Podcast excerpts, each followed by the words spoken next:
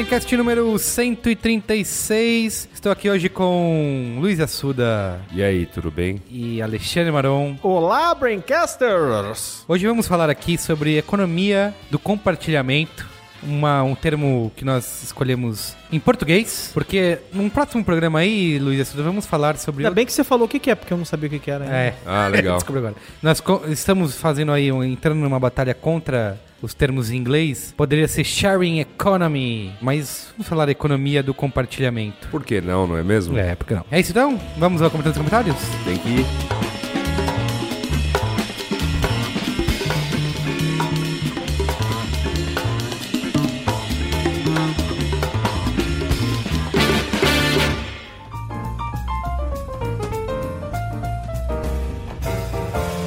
Comentando os comentários.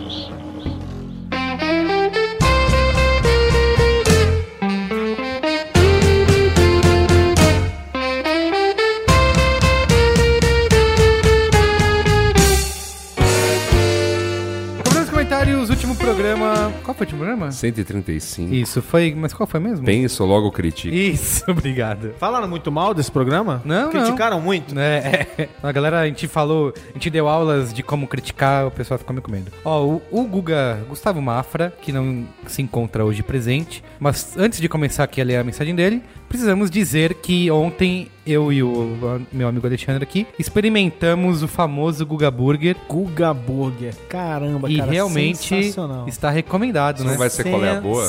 É qual é a boa, é qual é a boa. Vai ter qual é a boa com imagens do Guga é verdade. A na grelha, chapa, na podia chapa. ter, Mano, podia ter. Foi demais, chapa- cara. jogando, flipando os hambúrgueres. Foi muito bom. Esse ano eu fiz algumas viagens e uma das brincadeiras era assim, a busca do hambúrguer perfeito. Ou seja, não é comer no McDonald's, nem no... Perfeito. É, aí eu fui em muito lugar, comi muito hambúrguer bom e vou dizer que o hambúrguer do seu Guga Mafra, meu amigo, tá, olha, tá ali, ó, pau a pau com muito hambúrguer bom que eu comi por aí, viu? Muito bem, ó, tá vendo? Al- agora, e a saladinha superou tudo. É, Pão tá- verdade. Não, assim, porque É verdade. porque o Guga, cara, ele tem o maior cuidado. Assim, Foi eu, a combinação. Eu nunca imaginei. Não é, só o, hambú- não é Guga- só o disco. Ele falou pra mim. Não é só o disco. O Guga Burger é toda a experiência. Isso. Eu nunca imaginei que o seu Guga Mafra fosse ser tão carinhoso e cuidadoso com cada detalhe de alguma coisa. Assim. É, que o Guga Mafra tem aquele jeitão, né? Sabe? Largadão e tal. Lenhador polonês. Cara, Isso. é polonês, boa, gostei. O cara, velho, ele pegou uma saladinha toda perfeita, ele botava o pão, o alface, Um molinho. um molinho na salada, o tomate, as lasquinhas de cebola perfeitas e tal, e botava aquela carne e falava assim, amassa.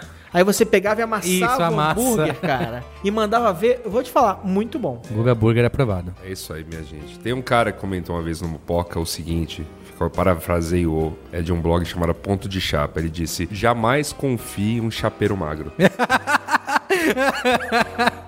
Muito bom.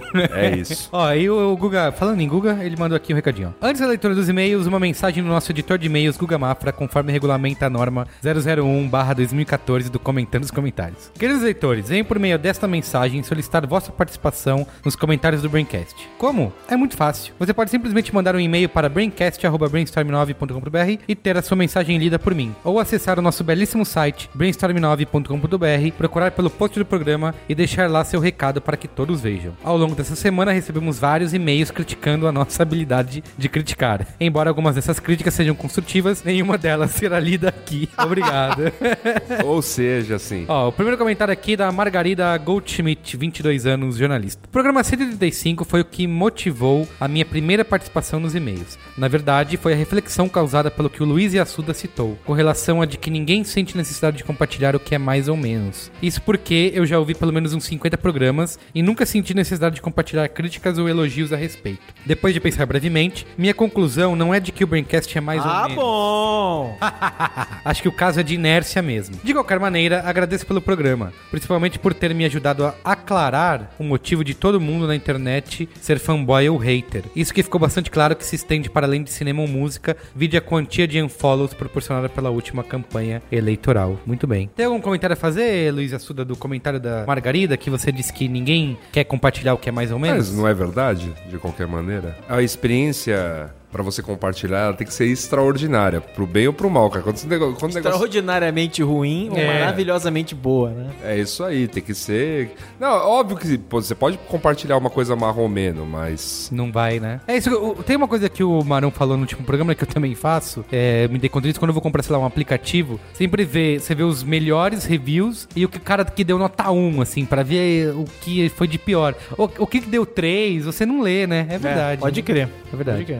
Bem. Então, eu O... vou ler aqui porque ele se dirige ao Yasuda no momento. Acho que o Yasuda se dirigir ao Yasuda não é tão legal. Tá bom. É verdade. Todo comentário vai mencionar o Yasuda hoje, Ah, é eu isso? acho, é, cara. é, a- Yasuda- é a regra? O Yasuda é o cara. Então, quem mandou essa mensagem foi o senhor Luke Skywalker. Nossa, que... Luke Skywalker, que honra é, que ter na a- verdade, Pô, que é, da hora, viu? pelo que eu entendi, o nome omitido, né, para proteger A identidade ah, a do- identidade da pessoa. Então, isso significa que eu vou ter que ler com voz de Pato Donald, pessoal.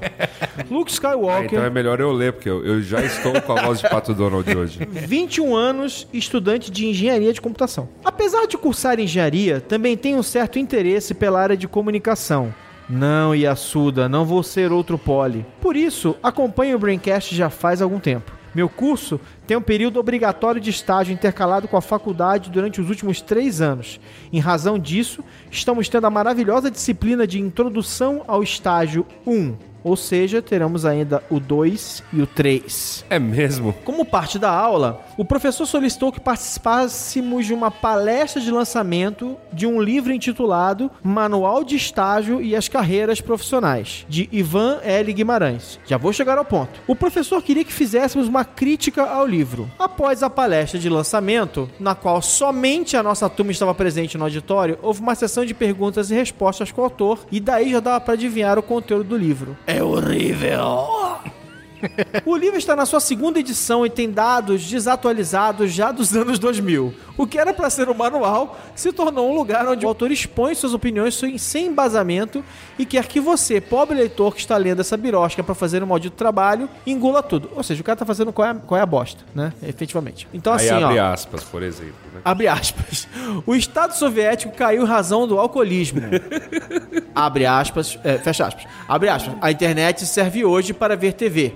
O mérito é uma característica da democracia e dá a mesma chance para todos. O ocultismo tem cunho científico e você vai no oculista quando tem um problema nos olhos. Opa, ainda bem que ele falou. Essas são só algumas pérolas que eu encontrei lendo o livro. O acordo ortográfico é de 1990. A falta de pontuação adequada e o mau uso das vírgulas fariam o Guga desistir do livro no prólogo. Queria deixar aqui uma passagem que pode exemplificar o que estou falando. Em- mano, o cara realmente se dedicou aqui. Em um dado momento que ele fala de grupos humanos em interação, eis que me surgem esses dois parágrafos. Abre aspas. A primeira atividade da comunicação é muito difícil precisar, vírgula. Porém, a primeira das mídias foi o material escrito, dois pontos. O livro, a revista e o jornal. Ponto. Eu tô lendo com pontuação porque ele falou que a pontuação tá errada, tá? No mundo de hoje, eles ainda fazem um papel importante. Aí, nota do leitor. Ainda não sei se isso foi uma piada do autor. Talvez, vírgula, mais importante do que nunca. O livro, por ser o arquivo do saber humano. O livro, vírgula. O livro, vírgula, por ser o arquivo do saber humano. A revista, vírgula, por divulgar aqueles assuntos do dia a dia com mais concatenação e servindo de coordenada para o pensamento humano e para terminar o jornal, que fornece as informações cotidianas sem maiores pretensões de ser muito profundo. O que só revela, aí, desculpa, eu trabalho com revista que o cara não entende porcaria nenhuma de revista, mas vamos seguir em frente. É, Não ok. sei sobre a área de marketing, mas em engenharia existe sim job ruim. Ele foi fazer uma crítica de um livro bosta. Continue com um bom trabalho e considere a ideia de fazer um podcast sobre engenharia. Nossa. Cara, pô.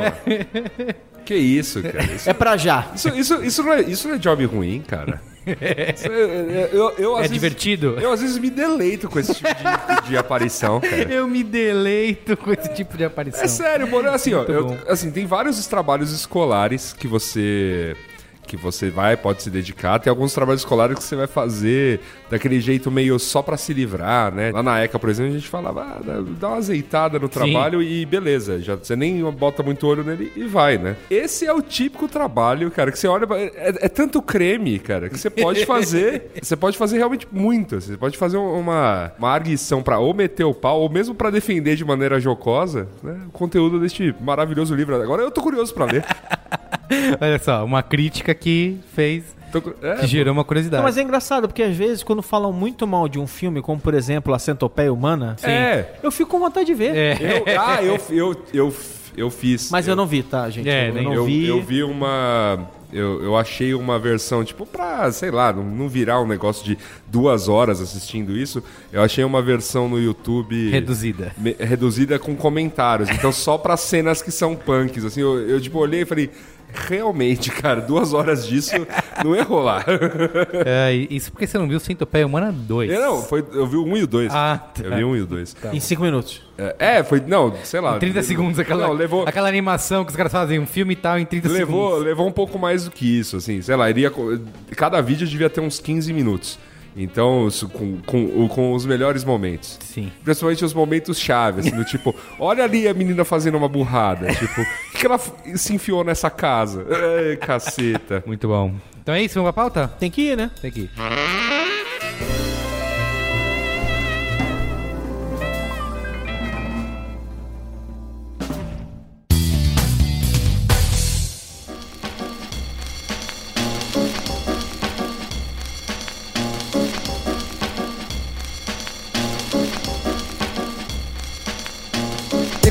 Compartilhamento. Alexandre Maron, eu queria, como você bem alertou antes de começarmos essa discussão, que nós temos que dividir a pauta em, em dois momentos. Em né? pedaços. Em pedaços. Porque recentemente saiu uma matéria, eu compartilhei com vocês, que o título dizia assim, que a Apple e a Amazon estão em maus lençóis porque as pessoas já não querem mais comprar coisas, né?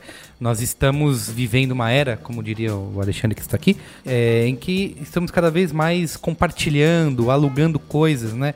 Desde produtos a serviços. E isso não é só uma mudança econômica, né? Isso é uma mudança cultural. Porque antes a gente, há cinco anos atrás, por exemplo, não toparíamos fazer coisas ou não confiaríamos em pessoas e serviços da maneira que estamos confiando hoje. Porque a tecnologia, né, a internet criou vários sistemas aí de reputação e que nos permite avaliar se, aqui- se aquilo que está sendo oferecido é confiável. né? Quem começou com isso há muito tempo atrás, o próprio eBay, de um mercado em que é pessoa para pessoa, que tem um sistema de reputação que é bem binário, porque tem dois tipos de cenário praticamente, ou você recebeu ou você não recebeu o produto. Né? Então, só que, só que aquelas qualificações, aqueles reviews que as pessoas deixavam ali, é o que criava a reputação da pessoa, do vendedor, para continuar vendendo cada vez mais. É, e é binário mesmo, porque eu lembro assim, eu compro muita coisa em Mercado Livre e eBay. Sempre comprei muito. Sim.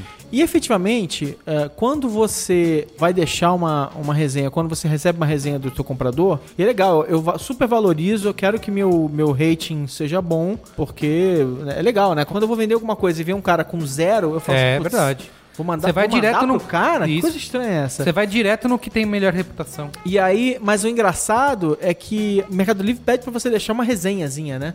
Escreva alguma coisa. Aí, ou seja, todo mundo escreve uma coisa. Tipo, É. fulano é, pagou rápido, entregou rápido, recomendo. Todo mundo É. escreve a mesma Isso. coisa. Quero, aí o cara que vende, né, o, o clássico muambeiro de, de, de site de, de, de venda, ele sempre coloca assim, tipo, queremos, como é que é? Esperamos fazer negócio novamente. Isso, é. É do cara da. Ctrl C, Ctrl V na reputação, né? Exatamente. E aí, hoje em dia, a gente tem um monte de novos. Esse sistema foi ampliado para tudo quanto é tipo de serviço. Podemos citar aqui os mais. os que estão mais na moda hoje em dia, que o Airbnb, o Uber, o Lyft, eh, você tem aluguel de bicicleta, né? Você tem todo tipo de serviço. Marido de aluguel. Ah, é, tem serviço de marido de Que aluguel. não é, não é necessariamente, gente, pode Sim. até acontecer, mas não é necessariamente pra arrumar um parceiro sexual. É pra arrumar alguém que um- uma pessoa pra trocar a lâmpada, fazer Isso. consertos Tem em aquele o Task Rabbit, né? Que, que é isso. Você pode alugar uma pessoa, você contrata uma pessoa para fazer diversas tarefas diferentes, desde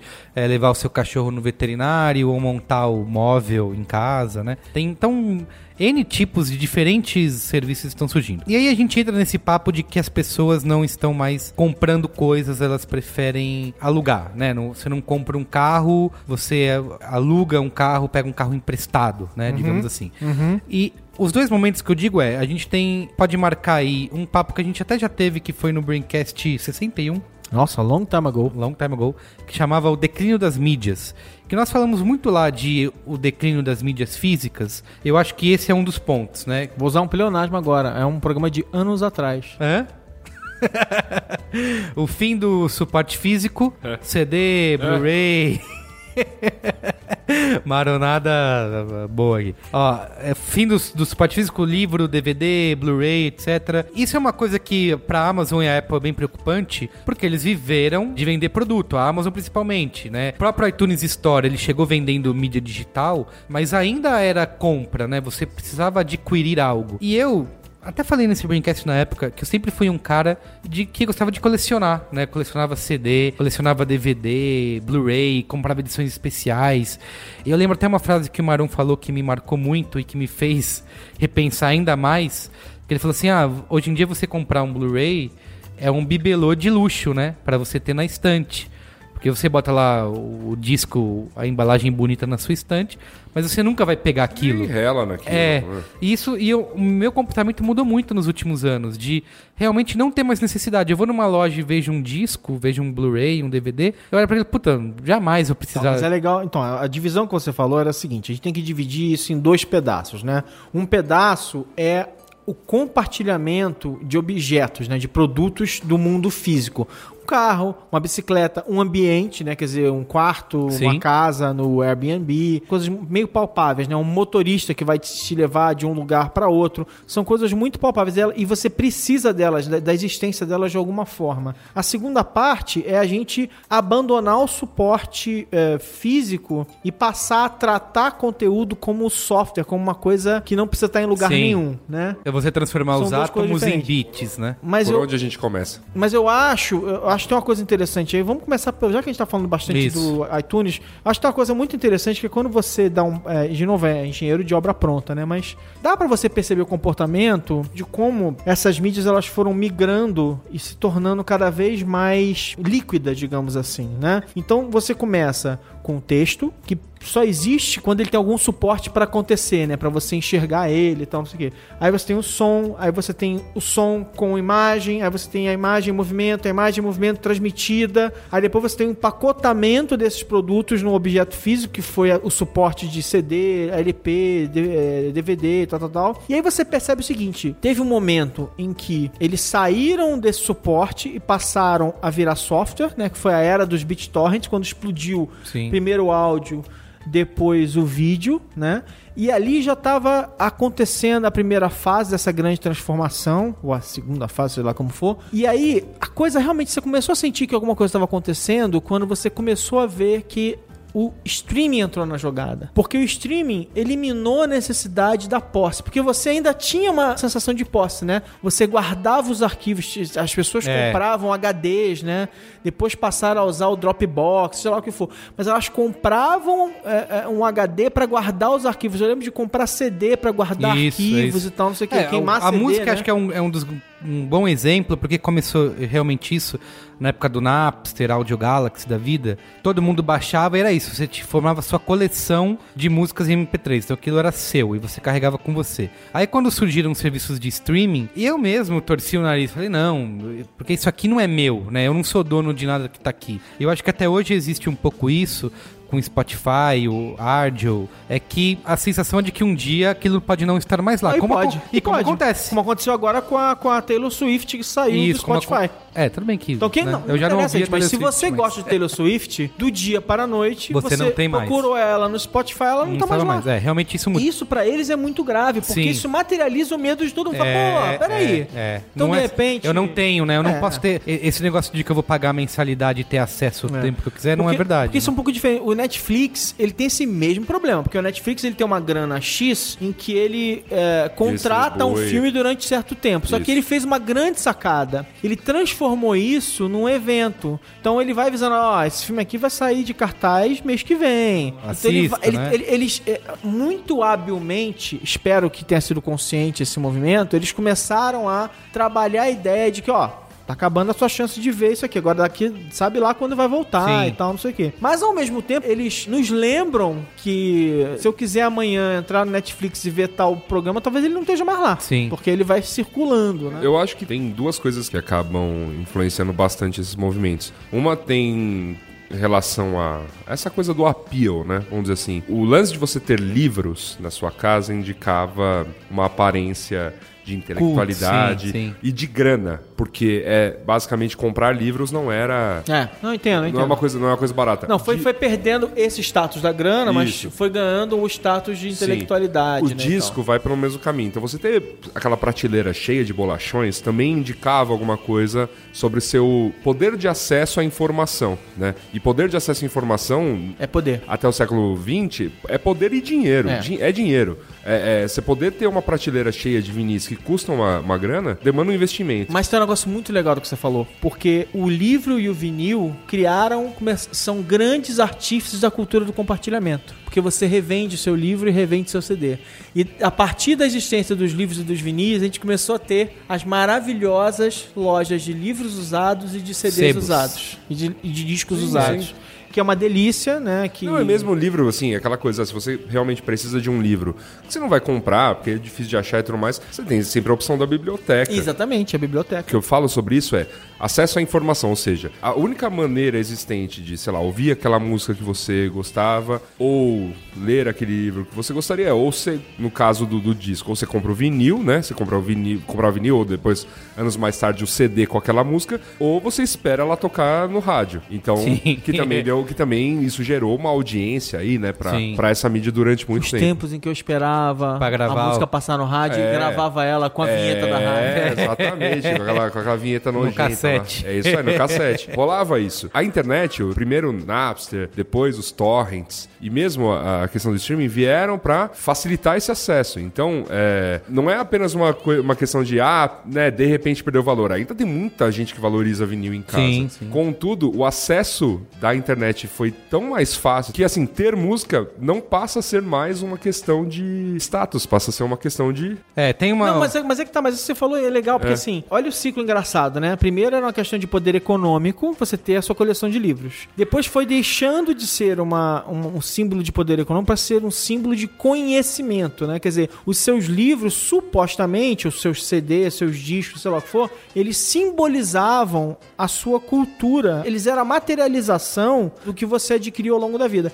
E aí, o que é interessante agora é que com essa mudança, os apartamentos são menores, tudo isso está acontecendo, e as pessoas pararam de valorizar tanto aquelas coleções, eu acho que tem uma inversão de novo para o seguinte: só pode ter uma coleção de livro, ou de CDs, ou de DVDs, ou sei lá o que for grande, quem tem espaço, Sim. ou quem realmente ama aquilo de paixão e vai viver numa coisa meio acumuladores, né? Mas isso não tá sendo cada vez menos assim, porque eu digo, eu usei uma experiência pessoal que quando eu olhava pra minha coleção de CD e de DVD, eu falava, eu nunca vou me livrar disso. Eu sempre vou querer ter, Aham. sempre vou querer muito. E hoje é o Mas é- contrário, assim, mas eu sabe? Penso, Eu- Mas eu penso que é muito pelo acesso. Em 1993, Tá, tudo bem. qual era a única forma É de você ouvir quando você quisesse aquela sua música favorita do Green Day, era, sei era lá? teu CD. Era teu CD? Sim, é verdade. Hoje, como é que eu faço? Eu ligo o É, áudio ligo, e beleza. É- é- tem um lance de acesso também que é importante. Tem uma, um, um- um dos. Gente que critica esse tipo de serviço, tem um,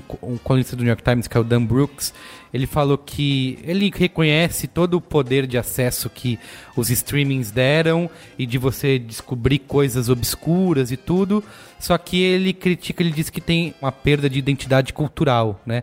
Porque antes, por exemplo, eu ia na casa do Yasuda, eu ia via lá a coleção de discos, então aquilo ali representava uma parte do Yasuda que estava ali naquela coleção de discos ou de É, livros. você tava falando agora. E hoje em dia não, agora com streaming você não tem mais isso, né?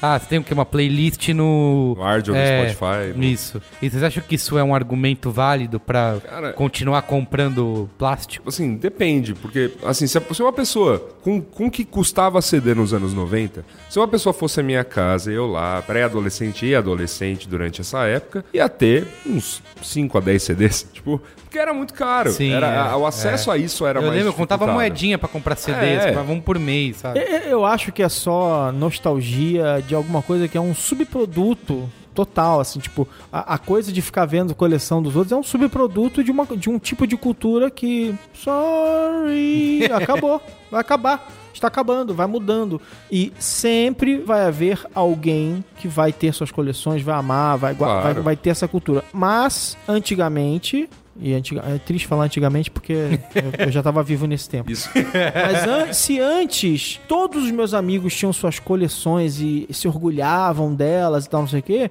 hoje em dia quase ninguém tem mais. Na verdade, eu, eu confesso pra você o seguinte: eu, eu- eu nunca fui de ter essas coleções absurdas e tal. Aí eu realmente tive uma coleção muito legal de DVD, tinha muito DVD legal, comprei durante um tempo. E aí em 2007 eu fui morar fora.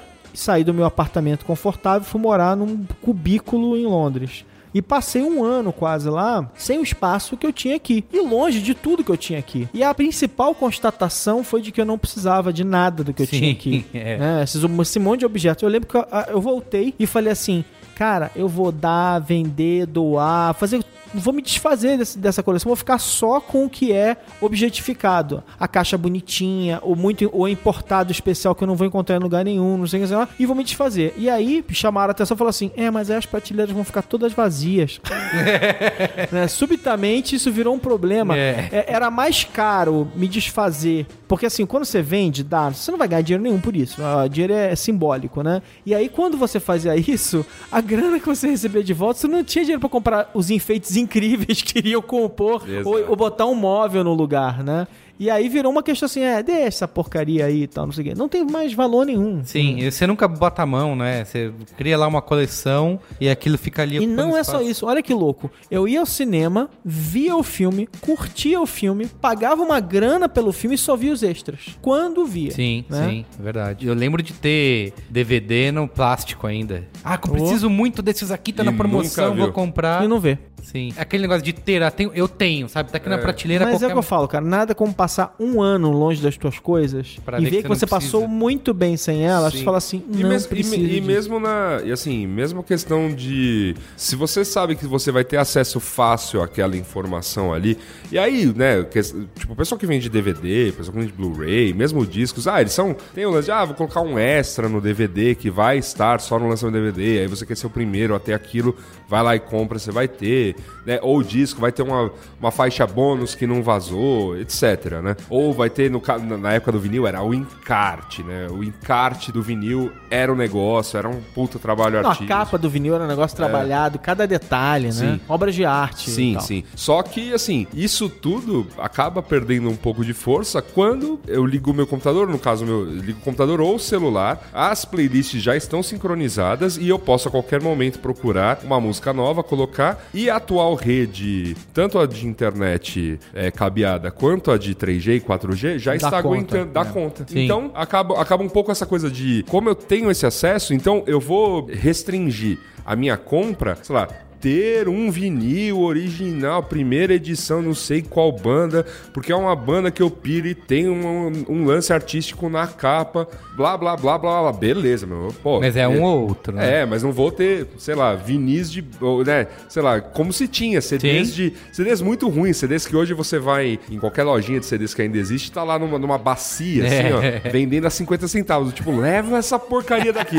Aí você começa a cavucar lá dentro, a coisa mais engraçada é você achar, assim, tipo, ah, tem algumas pérolas do tipo, o primeiro disco do, do atual é o Tchan, antigo Gera Samba, então tá lá Carla Pérez, né, E aí Pré- você comprou e levou. não, você- é legal de ver, vasculhar essas coisas. Que, tipo, sabe aqueles, é, tipo, coletânea de rádio, assim, sei lá, sete melhores da Sim. Jovem Pan, volume, Sim. sei lá qual, e aí tem uma- umas músicas que não. Nossa, 50 centavos. 50 centavos. E eu acho que se a gente trata como subproduto a ideia da materialização da nossa coleção, quer dizer, você ficava lá vendo as- os discos da pessoa, vendo a coleção. O Saulo foi lá em casa, não sei se você lembra, ele foi lá em casa, passou aqui e falou assim: Ah, eu lembro que tinha uma prateleira do Maron com os livros tais, tais e tais. Então, se, tem, se a gente perde isso, por outro lado, quer dizer, você é, é, acaba com aquela coisa de ter 300 coisas na sua casa que você não usa pra nada e você acessa exatamente o que você quer, o que você gosta, É. o que você sente necessidade. Então a sua relação com a obra é diferente, muda um pouco. A sua relação é realmente de,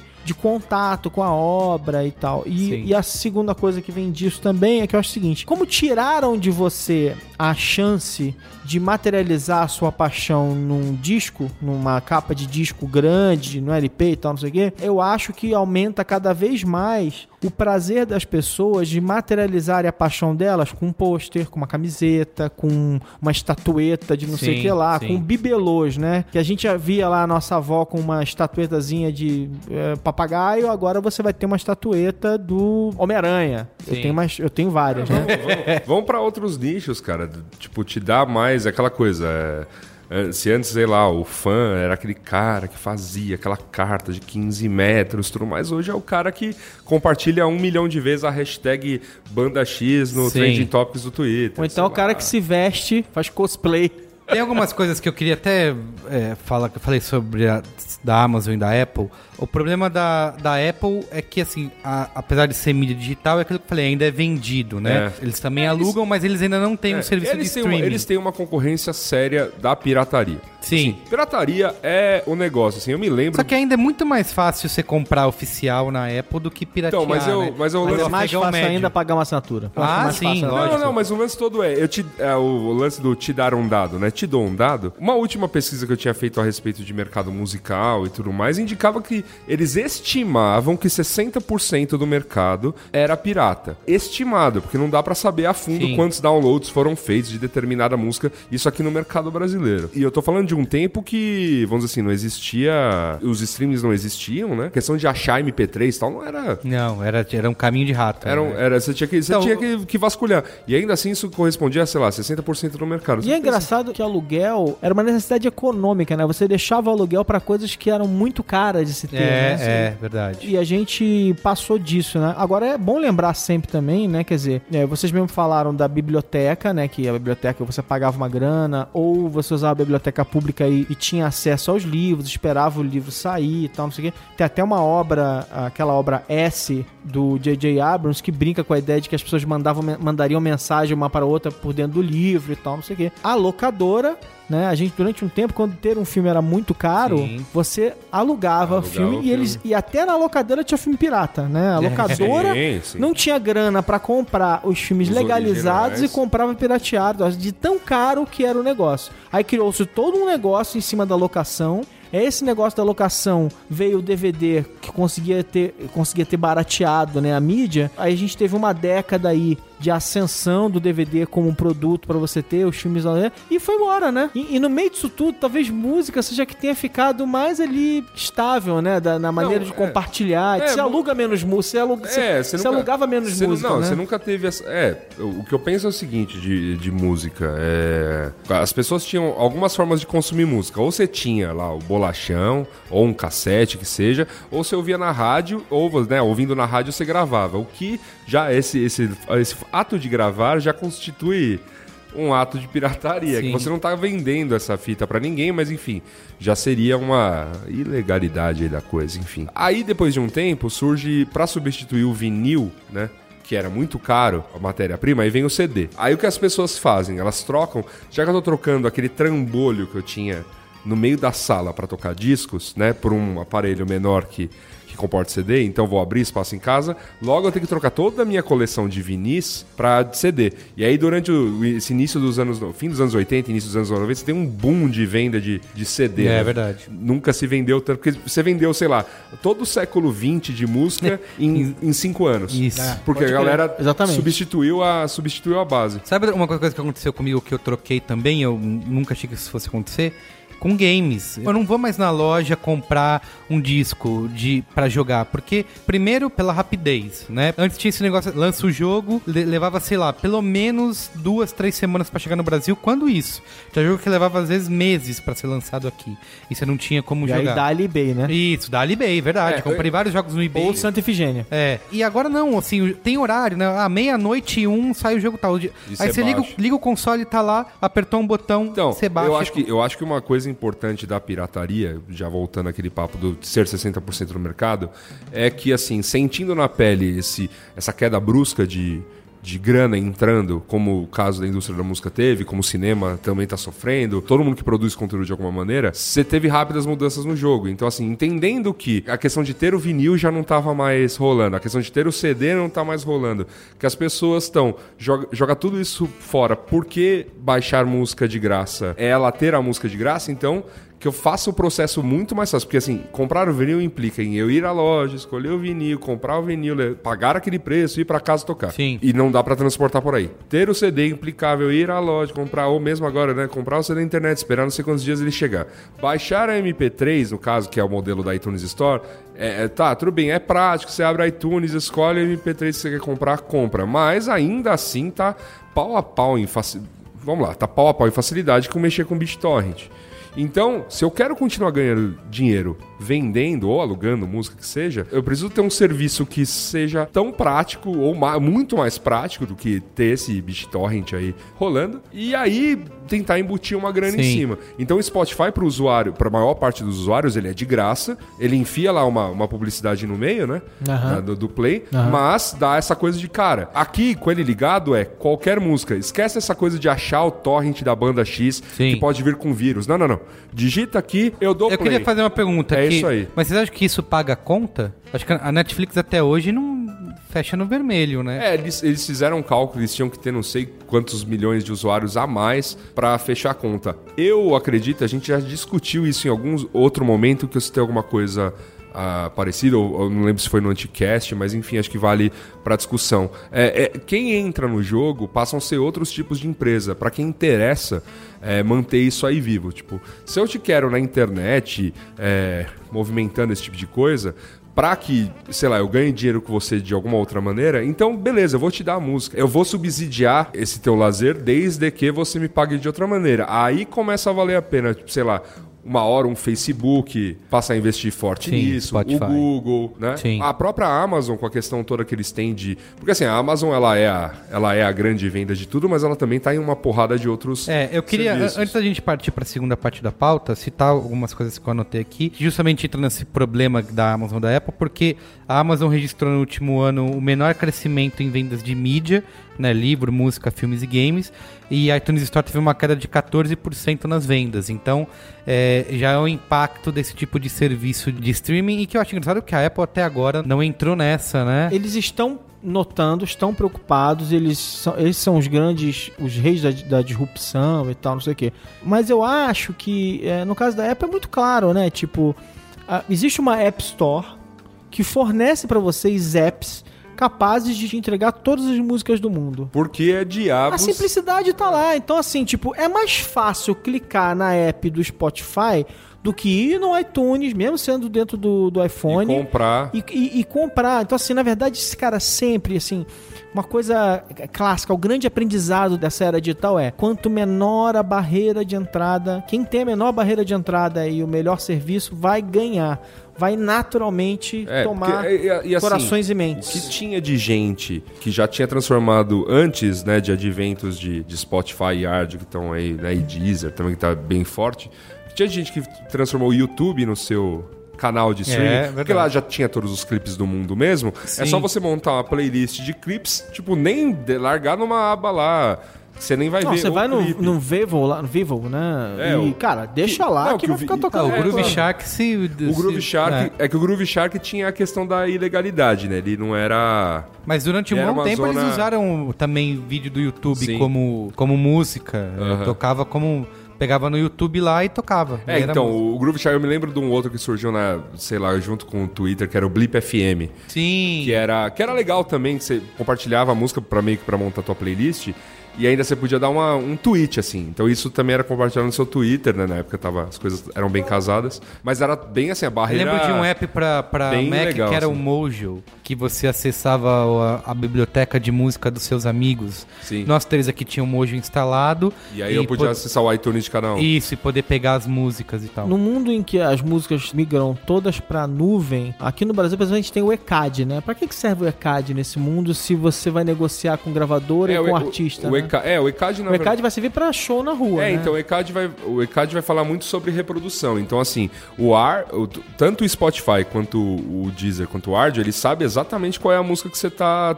qu- Quantas vezes você escutou determinada música. E aí, ele vai, e aí isso vai ter um preço. Supondo que seja o ECAD quem esteja recolhendo dessas três empresas Não, aqui mas no não é, Brasil. é, é direto com as É gravadoras. direto com as e gravadoras. O ECAD vai cuidar só de show mesmo, de Não, execução na rua, tem casa um- de show. E outra coisa, ele tem uma. E ele tem um interesse muito claro, que né, é, o ECAD é, é direitos autorais. Então é. só o que cabe ao, ao artista Sim. compositor. Vocês acham que um dia que o futuro é chegar ao fim da, da, da mídia física, assim, a gente transformar realmente esse lance de... Tem essa analogia, né, da internet com uma estrada, assim, que a, a gente tem, salvo raras exceções, a gente tem acesso a 99% das estradas do mundo e a gente não, não somos donos dessas estradas. Nós pagamos os impostos e os pedágios e podemos usar à vontade no momento que a gente quiser. E que a internet é isso, é para ser isso. Né? Nós vamos pagar taxas e mensalidades para o serviço que a gente quiser e no momento que der vontade a gente vai lá e pinça, usamos o que queremos e não precisa ser dono. Um exemplo que, que acontece comigo hoje aqui no escritório, por exemplo, o Photoshop.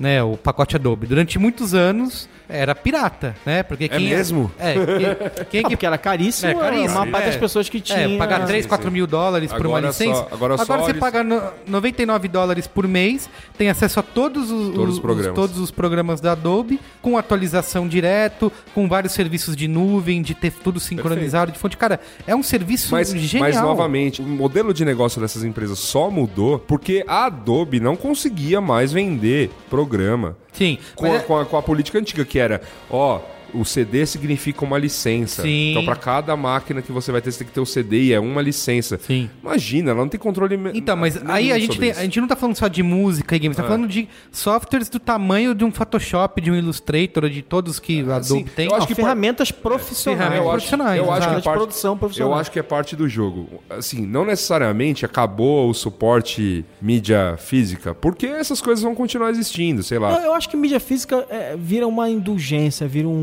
luxo, vira uma coisa Que- pra quem pode, Que pra seja, poucos. como a gente já tem acompanhado com os, os números, Opção, né? É, é, é cada vez menor a venda né, de jornais, por exemplo. Sim. CD então, é- a também se pergunta é essa. Então, o futuro é tudo ser transformado. Aquela- aquele chavão, "Ah, o futuro é o digital, cara. Esse negócio de digital vai pegar. Amigo. veio pra ficar. Que Digital é ficar. tendência. Digital é Internet é É, tendência. esse negócio aí vai, É, vai pegar. crer. Não, é claro, assim, não sei se com nuvem, não sei se, tipo, ah, sei lá, se uma hora as pessoas vão começar a ter medo da nuvem e vão voltar a armazenar localmente, ou se alguma outra solução mais futurística. Mas, assim, o suporte digital da coisa, que é, ó, você não precisa mais ter, a informação não tá mais gravada aqui de uma maneira, né, é, analógica, né? Sim, você guarda na gaveta. Não, não, não. Você tipo grava num pendrive, beleza, você tem lá, tá- tá- ou no seu disco, ou na nuvem, tanto faz onde você enfiar. E isso veio pra ficar. Pra games surgiram, lembra aqueles serviços tipo, era on live, né? Aham, aham. Que era você, promessa de você não ter mais o console. Tá, mas aí ali o problema deles era o seguinte. Aliás, isso tá ainda na, no mapa de existência. A Sony comprou uma empresa disso e uma, uma das grandes expectativas do PS4 era de que ele fosse em- emular o PS3 usando esse sistema como sim. pra- porque, porque não tem compatibilidade real. Sim. Então, na verdade, a, a grande sacada ali era evitar a necessidade da mudança de geração do console. O console é uma barreira de entrada, gente. O console nada mais era que uma barreira de entrada. Console você perde dinheiro em console, raramente você ganha dinheiro em console, você ganha dinheiro no todo. Então, se você criasse um instrumento capaz de não precisar ficar sendo recomprado e você poder ir evoluindo as gerações e a qualidade dos jogos sem precisar se preocupar com isso, seria a máquina perfeita, cara. Sim. Você precisar, ou, ou mesmo que você precisar fazer um, up- um update, seria um update barato. É tipo assim, Apple TV, cara, custa 100 dólares, sabe? Se você quiser comprar um outro daqui a pouco pra ter um no quarto, um na sala, sem pensar muito no assunto, você nem se preocupa, cara. Você compra e dane-se. Sim. Agora, em relação ao segundo, segunda parte, né? Segunda parte do programa. pauta, que são os serviços de compartilhamento que são Esses são. É. Essa é a minha parte favorita do Isso, programa. porque assim, tem, tem dois pontos aí, né? Primeiro, esse desapego de você ser dono até do próprio carro e você alugar um carro. E não é nem alugar o carro da maneira como a gente até hoje conhecia. Você vai numa locadora de carro. Fica com ele um dia, dois, Isso, três. Agora é, isso. hora, é uma questão de horas, É, né? você. alugar por horas. é, eu acho que a palavra não é nem aluguel, é, é um empréstimo, né? É um empréstimo pago. Então, você pega, por exemplo. É, eu acho As as. esses serviços de, de carro, na maioria sim, sei lá, o Marão tem um carro que ele usa, sei lá, só no fim de semana e durante a semana fica parado. Então ele entra lá num carpooling ou outros serviços do tipo e coloca o carro dele à disposição para quem quiser usar durante a semana e cobra horas por causa disso. E aí você tem dois pontos, né, aí que é essa questão da pessoa, do usuário, não ter mais essa necessidade de ter a posse do veículo e simplesmente usar quando ele precisa, pega emprestado, e do próprio Maron ou ou de qualquer pessoa que esteja colocando o seu carro Aproveitar as horas ociosas do seu Isso. próprio veículo para Isso, e você e, e se to- e todo mundo virando aí um microempreendedor. Né, digamos assim. E existe aí até os críticos desse, desse tipo de economia dizem que é uma utopia, né? Acreditar que isso, Isso é a seria sal- sustentável, Isso, que né? isso seria sustentável, que todo mundo seria um microempreendedor. Até porque o cara que tem grana, ele vai continuar tendo as coisas, o iate dele lá e o jatinho, e- enfim. Beleza. Né? Você não vai Beleza. ter. Claramente, essa solução é uma solução de classe média, né? É uma solução. Não, rico Não, não, precisa eu- fazer isso. Ele Não, e até pode fazer por, eu- por, por questão de falar assim, não, putz, eu. tô Meio ambiente, sei sustentabilidade. lá. Mas, é, inclusive, vamos lembrar aqui. Tava até vendo um documentário que eu até, em algum momento aí, eu sugeri no Qual é a Boa desses, que era a Rainha de Versalhes, né? A história do. ah, sim, do, do empresário e o negócio dele, ele ficou rico construindo imóveis no modelo de time sharing. E se faz time sharing com imóveis, se faz time sharing com jato, se faz time sharing com um monte de coisa. O que que significa isso? Você faz um acordo lá entre eh, 10, 20, 30, 100, 200, X pessoas dividem um bem muito caro, sabendo que elas só vão poder usar aquilo é, um mês por ano, por exemplo, ou X horas por semana. E aí essas pessoas se organizam, tem uma agenda de uso. Então o cara sabe o seguinte, ó, eu vou pra Flórida janeiro, fevereiro e março, por isso eu paguei X no valor do imóvel. E aí nesses três meses, esse imóvel é meu. Dia 31 de março, eu vou embora. Vem lá uma galera, limpa o apartamento, não sei o que, sei lá, lá, e no dia 1 de abril, que não é um bom dia pra começar nada, mas vocês entenderam, alguém chega lá e vai começar a usar durante Tiveram- abril. Tiveram muitos empreendimentos, foram vendidos assim há muito Então- tempo. Então. Eu acho que isso, sinceramente, faz todo sentido. É, é, é- é a mesma coisa que as pessoas que compram uma casa ah, de praia não usam ela durante É, grande parte do ano e sim. ficam alugando. E alugam na baixa temporada. E eu tenho amigos que, que o cara fala assim: não, eu, eu, eu passei a fazer isso, cara. Eu não alugo na alta temporada. Eu não, eu não pago nada pela. Porque a alta temporada o cara quer usar a casa dele. Só que o resto do ano eu pago uma grana pro cara e eu tenho uma casa de praia, que é mais barato do que comprar. Eu nunca vou comprar uma casa de praia, eu não vejo o valor, eu Sim. enjoo da casa de Isso. praia. É porque acho que o cara que faz isso é aquele negócio do acesso, né? Isso valendo até pro que a gente falou anteriormente. O acesso é melhor, é superior à posse, né? Porque num caso Isso. desse, se você vai ter uma casa de praia, você vai ter que ser responsável pela manutenção, organização, limpeza. Você vai ter que cuidar dos impostos, você vai ter não que cuidar só, tudo. não só né? isso, com a grana que você vai despender na compra, você vai inviabilizar Outras lá, coisas outras- que Não, você você poderia perde fazer. liquidez, Outras né? viagens, por exemplo, você, ah, eu- em nome de comprar uma casa de praia aqui no litoral paulista, que, assim, desculpa, é feio demais, salvo, assim, tipo, parte do litoral norte é bonito, mesmo, Olha lá, assim. hein? Não, Ilha, Ilha Bela é Vai bonita, São de Sebastião Santos é linda, mas, cara, desculpa, não, desculpa. Cara, praia Grande, Ah. Itanhaém, Mongaguá, cara, é, Imagina. a praia é feia. é São uma- ótimas cidades. Cidades ur- urbanas, mas assim, sabe? Alô, pessoal de Itanhaém. Alô, pessoal de Praia Grande. Itanhaém, Ah, Praia desculpa, Grande. pô. É, é, um- é mesmo. E, tipo, e ainda com problemas de poluição na- no mar. E aí, então, se por em nome de comprar essa praia, você vai inviabilizar, sei lá, tipo, poder fazer pequenas viagens, porque você vai estar lá pagando imóvel, né? Sim. Eu penso, a- a- além, desculpa, né, minha opinião para com o litoral paulista, Merigo, eu sei Fala com o que- pessoal do Tudo de Bastos lá, você tá ferrado. Eu sei que você, né, um cara aí, né, afeiçoado a, a Tudo bem, eu Grande. concordo com você, eu sou carioca. Tudo bem. É, é, é, não, é co- comprar com rio é covardia. Outra coisa que eu queria comentar a respeito desses serviços tem a ver também com quanto mais tempo passa, né, o- assim, de acordo com a história da humanidade, a gente tá voltando a se concentrar em grandes cidades, né? Houve momentos em que isso aconteceu, houve momentos de, de fuga ao campo e, e a gente tá né, durante novo. todo o século XX, agora início do século XXI, cada vez mais gente vai vindo para cidades. Isso é um, isso é um fenômeno global. É, mais gente vir para cidade significa que o metro quadrado na cidade só tende a aumentar, porque o espaço preço. Vamos É. botar o preço. É, o Porque o metro quadrado não muda de. Ah, sim, não, é. Ele aumenta, ele O preço do metro quadrado só tende a aumentar. E é assim, porque o espaço é o mesmo, as pessoas vão. se- Só que tem cada vez mais pessoas. Acontecendo isso, pra você conseguir espaço pra ter casa grande, pra todas E a as suas senzala, conexões. isso aí. É, a senzala. né? tipo, os seus funcionários poderem morar, né, relativamente perto para poderem ir lá. Você ter carro, você ter. co- Começa a ficar tudo muito mais caro. Então, soa razoável que você comece a ter um caminhar de serviços que vão aos poucos substituindo pequenos luxos que você outrora Mas eu tinha. acho lindo, cara. Sociedades evoluídas funcionam numa, numa situação em que a relação de serviços é uma relação natural e, e não tem essa. Porque assim, a gente ainda. O Brasil ainda tem muito essa coisa de que é, é, o seu chefe é seu dono, né? Principalmente em relações mais, mais informais, empregada doméstica, porteiro. É, tem tra eu, traços eu vejo. aí, né? Não, não, mas assim, mas eu Vão- vejo. Vão me chamar de esquerdista eu falar que ah, tem traços, né? Da nossa história, escravocrata. Não, pois é, blá, mas eu blá, acho. blá, mas, eu, eu, enfim, eu né, fico olhando para isso e falo assim, cara, que legal, vai ser muito legal o momento em que as relações forem absolutamente assim, tipo, troca de serviços aqui e ali. Eu faço uma coisa, você faz outra, não sei o que. Uma amiga minha tava avisando outro dia assim, gente, vai, che vai chegando no final do ano, vocês têm seus cachorros, gatos, papagaios, sei lá. Eu tô oferecendo aqui assim, eu vou ficar em São Paulo, estou oferecendo, me avisem, estou oferecendo serviço de ir na casa da- da- das pessoas. É, isso é, inclusive tem um site que Troco é o Dog, a água, Dog, troco a ração. Ainda mais tem muita gente que tem gato. Gato fica É, em casa mesmo, né? Dog Vacay. Vou lá é todo isso. dia, troco água, troco ração do gato, cachorro, sei lá o que for. Mas o cachorro geralmente não dá pra você deixar o cachorro preso em casa. Mas gato já fica mais tempo, assim. Não, mas é, Tem gente fazendo isso agora. claro. Eu mas acho é- muito legal. Mas, muito, mas, muito mas porque faz sentido, assim, é, vamos lá. Antes você ia trabalhar numa determinada empresa tal, tipo, o cara, né, te explorar, aquela coisa toda, tipo, né, essa relação, dono, empregado, bababá. E você passava lá todas as horas possíveis de trabalho do seu dia, pegava todo aquele trânsito, volta pra casa, tudo mais. Isso aí. Isso, isso tudo acontece ainda hoje. É. Mas tem gente que tá, por exemplo, fazendo home office em casa, que já é uma coisa Ainda bem, possibilitada. ainda bem que o home office é em casa. É. Não, pode ser, sei lá, pode te estar zoando, pô. pode estar fazendo.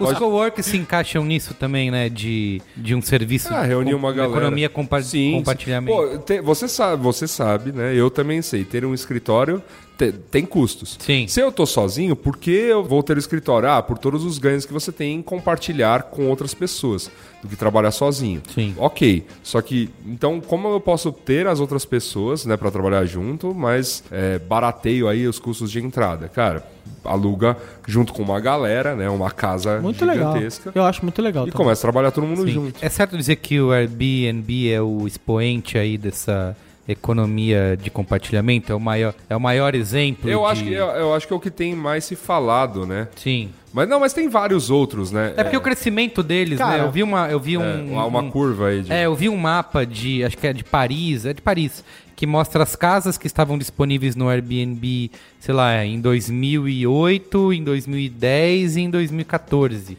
é, 2012, sei lá. E é Porque vai se criando uma coisa. é. Antigamente você fala assim, eu aluguei minha casa. Ai, que, que ridículo. Isso, é, Agora é. acabou, essa cultura vai mudando. Isso. Mas eu acho assim, eu, eu, eu vou te confessar assim, eu fico mais impressionado. Fico expressionado. Eu fico mais impressionado com a- o compartilhamento de carro, seu carro nas horas ociosas do que às vezes com a casa. Porque é uma fração tão pequena, né? Seu carro pode passar na mão de dezenas de pessoas durante uma semana. Eu- Eu acho, eu acho muito interessante essa ociosidade de um negócio que você usa Sim. né? Porque a casa geralmente o cara tem um quarto ocioso e aluga, ou tem uma casa que tá parada não sei onde. E, inclusive tem gente que está comprando imóveis baratos, Pra fazer fazendo lá um, um BP de, de payback e fala assim, putz, ó, eu vou ah, tenho só alugar tanto tempo de tempo, ah, em dois anos eu paguei é o o, imóvel, a partir o do daí. sofá, é o Couching Surf? Couchsurfing. Que foi o o, foi o inicial, é, né? É o Couchsurfing, só que o Couchsurfing não tinha grana. Sim. Né? O Couchsurfing ele era uma comunidade de pessoas, né, global. Que Pra alugava o você... sofá. É, não, não é nem alugar. É tipo, ó, é, alguém requisitava um sofá e alguém dizia, ah, eu tenho um sofá. E não tinha grana envolvida. Não tinha grana envolvida. É, eu vi uma, um- É uma das matérias que eu li falando Aliás, sobre... Fantástico, fazem festas semanais em todas as cidades. Festas do pijama no sofá.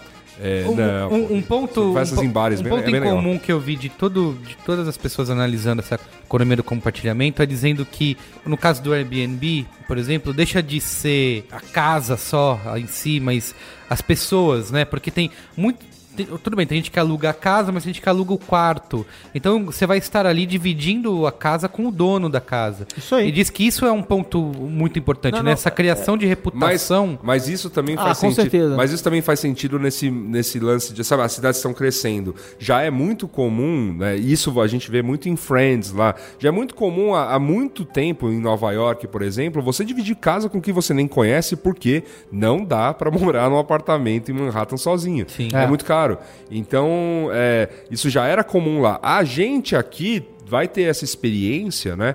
Assim, para quem, por exemplo, ah, vem fazer faculdade, né? É, vem do interior. Geralmente é a primeira experiência, né, da molecada quando é quando forma, forma um apartamento, uma mini república, É. né, um, um apartamento para os amigos, Sim. Ou ou, quando vem- chega lá e aluga uma, uma cama, um quarto. É, o, ca- ou o cara vem, sei lá, é, o cara vem ou pra faculdade, ou, vem- ou porque arrumou um trabalho em São Paulo. É caro pra caramba imóvel aqui em São Paulo mesmo, vezes ele não tem essa ajuda de custo, então... Não, a maneira- eu fiz isso. Eu é, vim morar maneira- em São Paulo em com roommate. 98. Não, é pior. Eu aluguei um quarto na casa de uma senhorinha fofa, que me abrigou durante, sei lá, uns 5, 6 meses.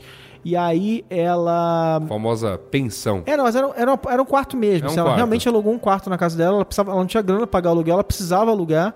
E depois eu aluguei na casa de um. Uh, num outro quarto, numa outra casa. Outra, aí depois eu comecei a alugar apartamento. Mas foi uma progressão. A minha Claro. vida foi melhorando. Eu passei a poder pagar pelo apartamento, pagar pelo aluguel. E aí a coisa. Você que, você que passou por essa experiência, você não veria com tão maus olhos caso tivesse um quarto ocioso, falar, ah, colocar alguém Já fiz isso várias vezes na minha Exato. vida. Aliás, Assim tive como- vários, Não, e assim como a várias gente- pessoas morando É, comigo em assim, várias como, situações. é, assim como mesmo que não envolva grana, por exemplo, a, a Má morava num apartamento grande. Então tinha um quarto ocioso lá, o que ela recebeu de gente de couchsurfing, ah, tá, tem, tipo, dorme lá, tal. Direto. Sim. Direto, inclusive uma menina de couchsurfing que acho que ficou mais de mais de um mês, porque ela teve tava fazendo tipo um curso em São Paulo, e ah, foi ficando, foi ficando, foi ficando. É, é. E vou dizer e, mais, e, hein? É, e é válido aí, essa questão da reputação é isso, né? Porque você entra no site e vê ali o que, que É a porque pessoa você, tem que dizer. você dá escala pra reputação, né? Porque, por exemplo, essas primeiras vezes era efetivamente a pessoa olhar pra minha cara e me achar fofinho, né? Sim. Aham. Depois, no- é, teve, um, teve um momento que eu tava esperando uma transferência. é, eu trabalhava na Folha de São Paulo, tava esperando uma transferência para sucursal do Rio. E eu fiquei num limbo, porque eu, eu, eu, eu, eu não tinha, eu não podia alugar quarto, porque eu não podia prometer que eu ia ficar seis meses, um ano em lugar nenhum.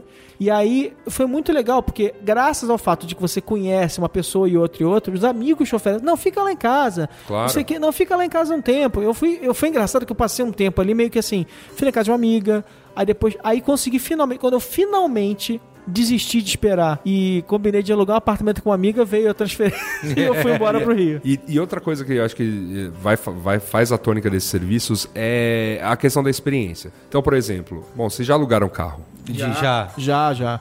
Não, não alugar, já aluguei na, na loja. É tipo, isso? aquela, é, essas rent a car. Sim, já. Alugar. Então, é, sei lá, você vai lá, pega um carro, paga uma nota preta. Caro. Você tem que ficar com aquele, com aquele, com aquele trambolho. Eu, eu- gosto de. Desculpa, é, pessoal que ainda dirige, mas você tem que ficar com aquele trambolho um dia e meio, né? Porque você, tipo, vai. Você nem precisa dele um dia e meio, mas tem, É, mas depois tem que, com devolver aquele- lá. Devolver com o tanque cheio, não sei o que lá. Então isso te gera um trabalho. Aí você tem a opção, sei lá, de. Ele é tão trambolho, né? Que realmente você vai para um uso muito específico. Eu preciso pegar esse carro para fazer uma viagem, não sei aonde. Eu preciso num lugar que é muito mal abastecido por transporte público. E se eu for de táxi, vai sair uma nota preta tal qual alugar esse carro. Então, beleza. Vou, vou, vou alugar o carro e vou. Tipo, ah, sei lá, se eu fosse. Tivesse que ir amanhã de emergência daqui para Pompeia, é, com certeza, alugava um carro, pegava. e Ia sair muito mais barato que qualquer outro meio de transporte. A, a não ser o, sei lá, ônibus, mas ele envolve ficar muito mais horas na estrada, porque o ônibus vai mais devagarinho. Então você tem um uso muito específico para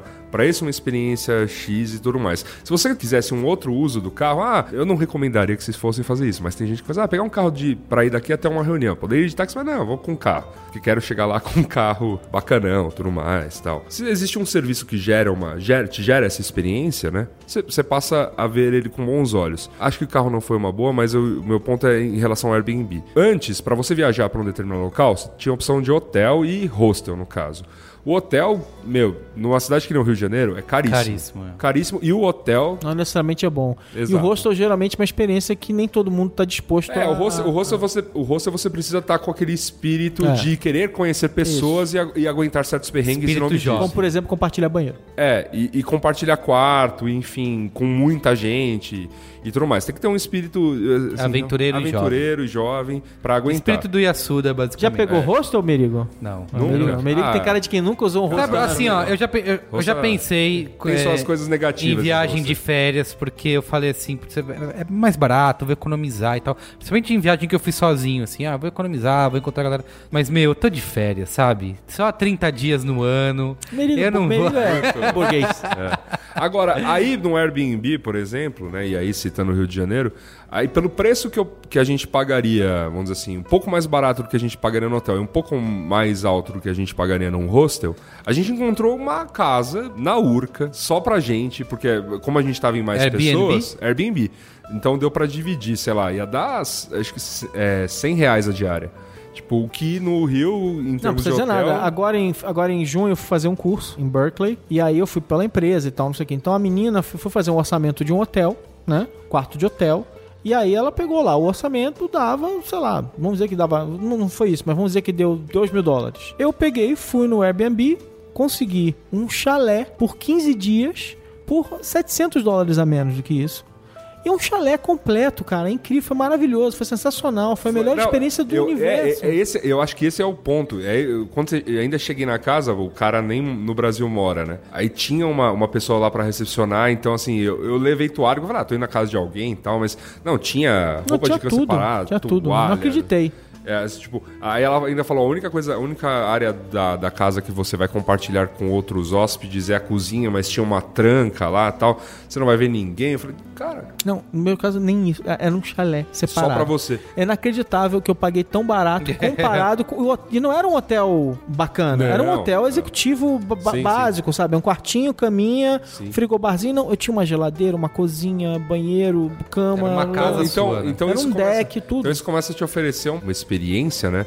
Que vai fazer todo mundo se coçar. Hotéis já estão se coçando. Primeiro com aquela. Não, com a- primeiro, primeiro, claro que a primeira coisa que eles fazem em vez, É, a de, reso- em vez de resolver o problema É, e baixar o preço, eles é tentam ferrar, contra. ferrar Não, não, o. é a era a minha próxima pergunta Ah. era sobre isso, sobre o impacto desse tipo de serviço. Sobre os nossos serviços atuais. É, sobre, o nosso serviço, sobre, a, sobre a regulamentação, sobre as leis existentes. Então, é- que uma das questões do Airbnb era sobre pagamento de impostos, taxas para a cidade. Claro. Certo? Que os hotéis pagam. O que é, que é resolvível. Beleza. É, e que é resolve dois palitos, né? É, Tem e, que, é- e, que, e que é cabível. Então, assim, que a internet já nos ensinou, a primeira parte do nosso programa já nos ensinou, é as pessoas não param de fazer as coisas porque é ilegal. Se elas não sentem crime, vamos dizer É, assim. Sim. imagina. Da coisa. Então, por exemplo, Gato Net, que é o famoso, famosa TV a cabo, que você liga direto e que era, né, responsável aí por um terço da, Tudo isso? Talvez mais, assim, da- da- das, das ligações de TV a cabo no Brasil durante um determinado tempo. É crime, blá blá blá, mas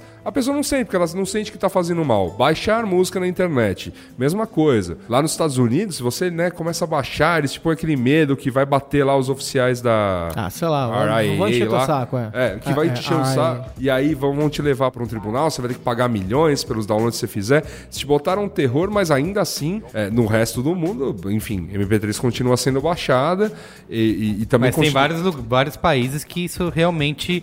Eu, eu ouvi dizer que, por exemplo, na Alemanha, que os caras realmente pegam, vão atrás, direto no provedor lá e, Sim. e te, e te Sim, multam e sim, te cortam. fazem, só que, tipo, só que ainda assim você tem N formas de mascarar Sim, é verdade, e, é verdade. e- e- Tem, assim, a- assim, uma, uma questão que a gente não considera. Que também não parece um crime, mas é muito fácil de fazer, muita gente faz. Enganar, por exemplo, a sua Netflix. Você assina lá o o Unblock Us da vida E aí acessa assiste a americana. Assiste a- isso, isso, isso, Isso, também. Você, você tá burlando. Então, só que né, as pessoas o- não sentem que isso é um crime. Até porque a própria discussão disso ser um crime tá fervilhando. Porque é tão aceito o comportamento que tipo, isso tem que voltar para Sim. as leis e falar, meu, peraí, tem alguma coisa... Por- então, por que, que a gente tá... Por que, que isso é legal? Ah, porque a gente tá protegendo a indústria disso aqui. É quem produz ou quem ganha dinheiro com isso? É exatamente a mesma pessoa? Tem uma série de discussões que rolaram, primeiro lá com a indústria fonográfica, com a indústria do cinema, com a indústria é, editorial, agora com, com os hotéis, aqui agora go- todas as discussões que a gente teve né, a- em relação a Uber e Lyft versus táxis no mundo inteiro. Mesma coisa, porque os táxis passam por uma série de processos e regulamentações que hoje são presos às É, prefeituras sim. locais. E aí eles reclamam, sei lá, que os motoristas desses serviços não têm que passar por tudo isso. É, uma e aliás, como a gente nota quando a gente pega um táxi, super bem treinados, todos muito bem. todos, to- todos sabem, conhecem a cidade. É, é, Todos liberais e. É, eu, eu, assim, eu não reclamo, eu não reclamo muito. eu reclamo, porque- eu reclamo. Agora, isso é Assim. engraçado, é seguinte, é, não cabe aqui nenhum tipo de viralatismo, porque você vai em vários países do mundo ricos É. e bando de grosso, mal educado, fedorento, Então, legal. táxi, táxi pra Agora, nós. em Londres, É. Em Londres, eu peguei os melhores táxis. Em Londres e, e São Francisco. Londres, por um motivo que os caras são. Parece que os caras conhecem a cidade, fazem prova, cara. Eles conhecem a cidade como ninguém, tem prova, tem não sei o que, tem licenciamento real. Os caras realmente são.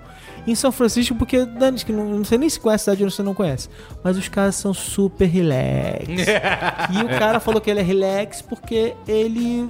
Porque a galera fuma. Não ele, mas a galera fuma um antes de dirigir. Não, não ele. relax, Eu achei, relax. achei São Francisco realmente uma cidade sui generis. Não, então, é, assim, eu, eu não tenho, não tenho muito o que reclamar. Obviamente, tem um ou outro taxista que eu pego em São Paulo que é, cara, é horror- horrorosa a corrida. Peguei um terrível agora. agora É, mas, mas assim, o, o, o grosso das corridas é, é tranquilo. Assim como nesses outros serviços. E aí, o ponto interessante disso tudo é, é que é óbvio que gera um primeiro impacto e é provavelmente concorrência desleal. Porque, ah, os caras desse serviço não passam por esse tratamento da, da prefeitura. E aí, por conta disso, é isso que implicaria o preço lá do, do, do serviço de táxi ser X e eles conseguirem comprar mais barato tal. Ah, é Beleza, bullshit, né? contudo, contudo, entretanto e porém, é o tipo de serviço que tá gerando uma melhor experiência e que as pessoas vão querer usar. Então, é, sei lá, mesmo, mesmo a questão de. Mesmo a questão, sei lá, de aluguel de carro, o que, o que eu acho que ainda é uma barreira aqui no Brasil, sei lá, para as pessoas colocarem é, seus carros. Né, é, tem a questão de seguro, que talvez pague. Isso, é isso que. É, uma coisa que alugar tá- um- Não, as dores de cabeça que você O pode calcanhar ter de Aquiles de vários desses serviços de economia compartilhada é seguro, né? Até o Airbnb passa Sim. por isso, são custos gigantescos para com seguro, né? Sendo Exato. que a história máxima de terror do Airbnb é o cara que foi, alugou um quarto e não queria sair de lá mais. Ele falou que alugou, entendeu que ele estava é, tomando posse do quarto Ah, e tal, não sei o quê. Eu vi uma mais legal que foi os caras lá que alugam, um cara que alugou uma, um AP em Nova York e era, virou tipo central de orgia. Assim, Airbnb tá, teve que ressarcir, enfim. que mais Reformas. tipos desses serviços vocês tiveram experiência? Tem o Uber, que É, sei que vocês... Não, o Uber eu usei muito e a 95% das experiências foram ótimas. É, e o Uber é engraçado porque eles também te dão nota, né? Você dá nota e eles dão nota pra você. Eu não sei qual é a minha nota. Não mas- tem menor, eu tenho até medo de saber. É, porque eu já. Uma vez, uma, uma vez aconteceu uma horrível, que eu apertei o botão pra chamar o cara. Eu não vi que tava apertado e não, não vi que tinha ficado apertado. Fechei a app o cara foi chamado. O cara foi pro lugar me esperar. Eles me cobraram 5 libras, é porque foi em Londres esse. Me cobraram 5 libras pelo serviço, cara, eu fiquei quieto, assim, tipo, me senti muito mal. O cara foi até lá, o cara parou, o cara me esperou e me cobrou só 5 libras, eu, eu fiquei até quieto. Eu falei, nossa, eu fiquei com vergonha de ter Sim, feito sim. o cara passar por aquilo, é chato pra caramba, acho que eles merecem respeito, né? Então, mas eu, é, em geral, tive ótimos serviços no Uber, muito raro eu ter tido algum tipo de problema. Os caras não te enrolam, os caras levam você direitinho e tal, que eles querem receber uma boa nota, e eles ainda têm uma cultura de ter uma água pra te oferecer, É, balinha, que é, o, que é o lance do, é do serviço deles. executivo É. e tal lá. É, o, o Uber só nos deixou chateado, né, em relação aí ao, ao último Mamilos. É, aquela, Gravado aquela aí. história Mas bizarra. aí você pode usar o Lyft. Lyft tem no Brasil? Hum, Não, no Brasil não. Não tem. Aqui, na verdade, o, o que tá virando, e tá virando bem, assim, de, de certa maneira, são os aplicativos de táxi, né? É. E aí esses, como são, vamos dizer assim, esses estão quebrando uma outra indústria, né? Tipo, esses, esses os São as taxi- cooperativas. É, esses os taxistas gostam, quem não gosta são as radiotáxis. Porque é- é- essa tá quebrando as Nossa, radiotáxis. azar delas. Mas aí você É, vai. exato, rapidinho, exato. rapidinho você vai notando né, que não tem herói nessa história, né? Não. Porque os taxistas prestam um serviço muito ruim também. Sim. Aí, antigamente, eles ainda, eles ainda botavam a culpa na cooperativa. Agora, o rei tá nu, né? Agora a gente vê É. como eles são enrolados, Sim. como eles são E, complexos. a- e aí e tal. eu, e eu, e eu acho que o lance todo é, e esses aplicativos tendem a melhorar nisso tudo, conforme vai passando. Tanto o grosso das pessoas irem avaliando bons e maus taxistas, ou seja, só, sei lá, quem tiver com um rating mais alto vai receber mais corrida. Além disso, tipo, alguém que você deu um rating ruim nem aparecer na tua frente, que os aplicativos também estão prometendo isso, vai chegar um momento em que você vai ter uma. Tipo, alguém vai ter que se coçar, né? né, O taxista que tá gerando más experiências pra falar, ó, é, esse aplicativo não tá rendendo mais nada. É, é, então, é porque, meu amigo. Mas eu acho interessante, né? Porque de tempos em tempos acontece né, uma revisão na indústria, né? É, eu não sei como é que foi aqui, porque foi, foi nos anos 90, mas nos anos 90, lá no Rio de Janeiro, não sei como isso, como isso rolou aqui, é, teve uma explosão porque a, a- com a importação dos carros começaram a vir os mini furgões, né? As Topics e, e as vans e tal, não sei o quê. Então os caras compravam a van e passaram a fazer transporte alternativo. Sim, sim. Porque a cidade era muito mal servida por ônibus. É, aqui, aqui, rolou, aqui rolou isso de uma maneira parecida, assim, você tinha... Vocês eram meninos nessa época. Não, mas você também. tinha Vocês algumas... não andavam de condução não, direito. o quê, rapaz? Eu já andava de busão, cara, desde... então, e, e o ponto é, você tinha umas- uns, uns ônibus que eu, eu me lembro, assim, tinha uma pintura que, é, que vinha da época da CMTC, que era a empresa estatal, né, a empresa da prefeitura que cuidava dos ônibus de São Paulo. Tinha uma pintura padrão, que mesmo quando ela foi privatizada e passou para algumas cooperativas que foram assumindo algumas linhas, essa pintura se manteve. Aham. E aí você tinha uns ônibus que não tinham essa pintura, Aham. que era tipo cooperativa X. Ah, assim. eu lembro de uns ônibus brancos Brancos. que Nossa, chovia que dentro. É, é, é, isso aí. E, Eu- quando eu mudei pra São Paulo, o primeiro ônibus que eu peguei foi um desses, um É. branco que chovia dentro. e aí e você tinha uma. E, a- e que eram né, umas linhas, tipo, alternativas. E você tinha umas combis também, que, tipo, Kombi, Topiques, né? Esses carros aí. Agora vai bestas. vir o petralismo. N- Não, não, não, cara, não. Teve uma, teve uma gestão que deu uma arrumada nisso, não conseguiu mexer a fundo porque. Mas que teve que usar até colete à prova de bala. É, porque diziam poder- que as empresas de. Né, di- diziam, né, que as empresas de, de ônibus também tinha uma galera da pesada, É, mas a galera. Pau, pau com posto de gasolina também. mas- Outro lugar que só tem gente boa também. Mas a galera, mas a galera de cooperativas também reza além as cooperativas que assumiram depois as linhas que hoje é, aqui em São Paulo andam micro-ônibus, né, não ônibus grandes, também são ligadas aí a, a grupos criminosos. Enfim, Eu não sei, dizem, entendeu? Dizem, é, um dizem, assunto, é um assunto difícil, Enfim. né? Foi pauta aí de... Você sabe que né, transporte público em São Paulo foi pauta e foi estopim das manifestações Exatamente, de junho, né? Então, assim, é, falta- ainda Vocês temos já muito aí pra andar. utilizaram já algum serviço? Porque assim, tem também serviço de compartilhamento de bicicleta em São Paulo. a Pai que já usei aqui, já. Já. usei no Rio e já usei fora do E país. que você também usa tudo via aplicativo, né? Isso. Ser Também. feito. Eu sei que acho que em São Francisco tem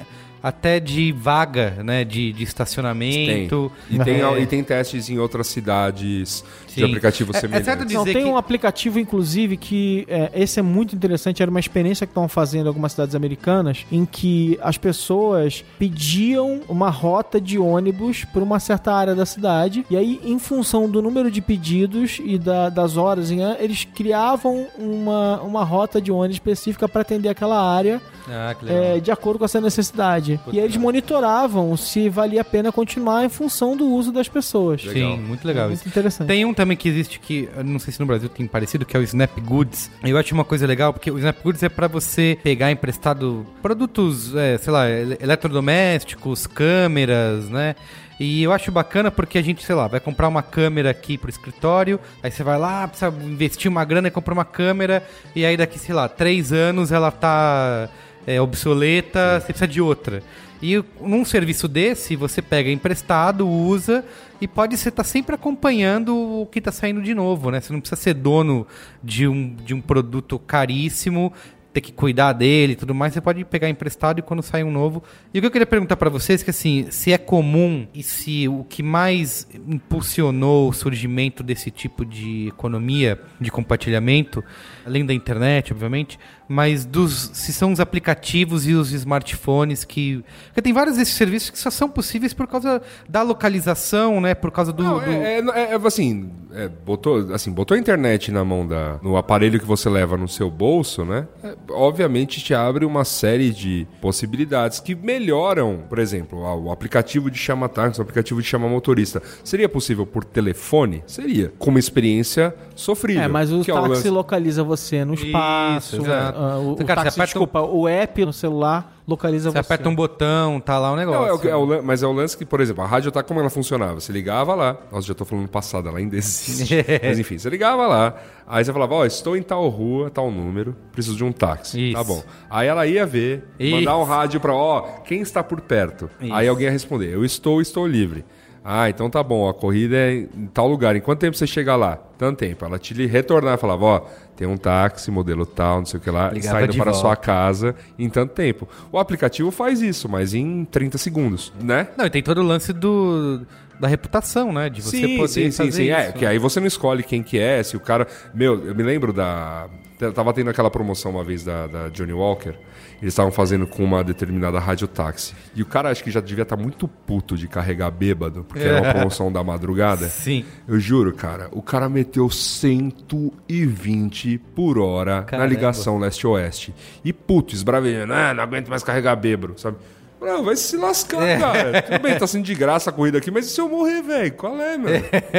Acontece, né? É isso? Acho que é isso, né, galera? Nossa, a gente Alguma- falou falamos, hoje, hein? Falou. Tem algum último pensamento aí sobre. O último pensamento é que eu sempre pergunto é qual é o futuro disso que a gente pode enxergar, esse, desse aumento de realmente mais pessoas virando microempreendedoras e oferecendo. Eu acho que microempreendedor é o- é o menor dos problemas. Eu acho assim, que é você ser recompensado por alguma coisa que você faz, seja com qualquer tipo de benefício. Pode ser um pouco de dinheiro, pode ser algum tipo de troca, seja lá o que for. Sim. Mas eu não, eu, eu não acho que, que as pessoas sejam movidas. Acho que elas são movidas pela, por elas saberem que elas estão recebendo algo em troca desse compartilhamento. Sim. E isso pode ser repetido em várias coisas. Eh, Já dizem que alguns segmentos que isso tem muito potencial de crescer em saúde, em educação. Você tem, acho que é o caso, não sei o nome do serviço, um serviço à parte do Hangout do Google, que é você contratar pessoas para te ajudarem a de- em determinadas coisas. Por exemplo, você quer fazer para sua namorada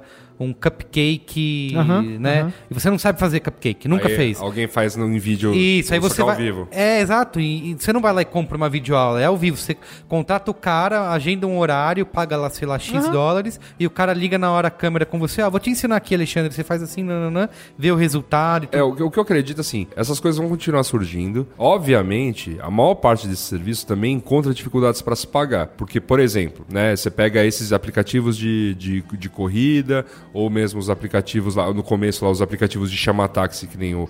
Tinha um lá que não cobrava nada. Tipo, ele não cobrava nada de mim, não cobrava nada do motorista. Eu falei, "Ô, ô, como esse cara tá ganhando Tentava dinheiro? ganhar dinheiro com publicidade, né? Então, na verdade, nem publicidade, porque não, não existia nada no aplicativo que indicava que ele estava ganhando dinheiro de alguma maneira. Ou seja, ele estava gerando um gasto que, né, que a gente chama de investimento né, nessa, nessa empresa para que ela vire essa coisa grande. Ou seja, ela subsidia teu uso daquilo durante um tempo para ver depois como ela vai ganhar dinheiro. Que é basicamente histórias né, de tipo Twitter, de, do próprio Google, do Facebook. Primeiro enfia as pessoas lá usando Depois vê depois como ver como vai ganhar dinheiro. Às vezes a resposta pro dinheiro não, não vai acontecer. Ah, pô, a gente pode começar a cobrar, mas aí eu vou ter concorrência, não sei o que lá.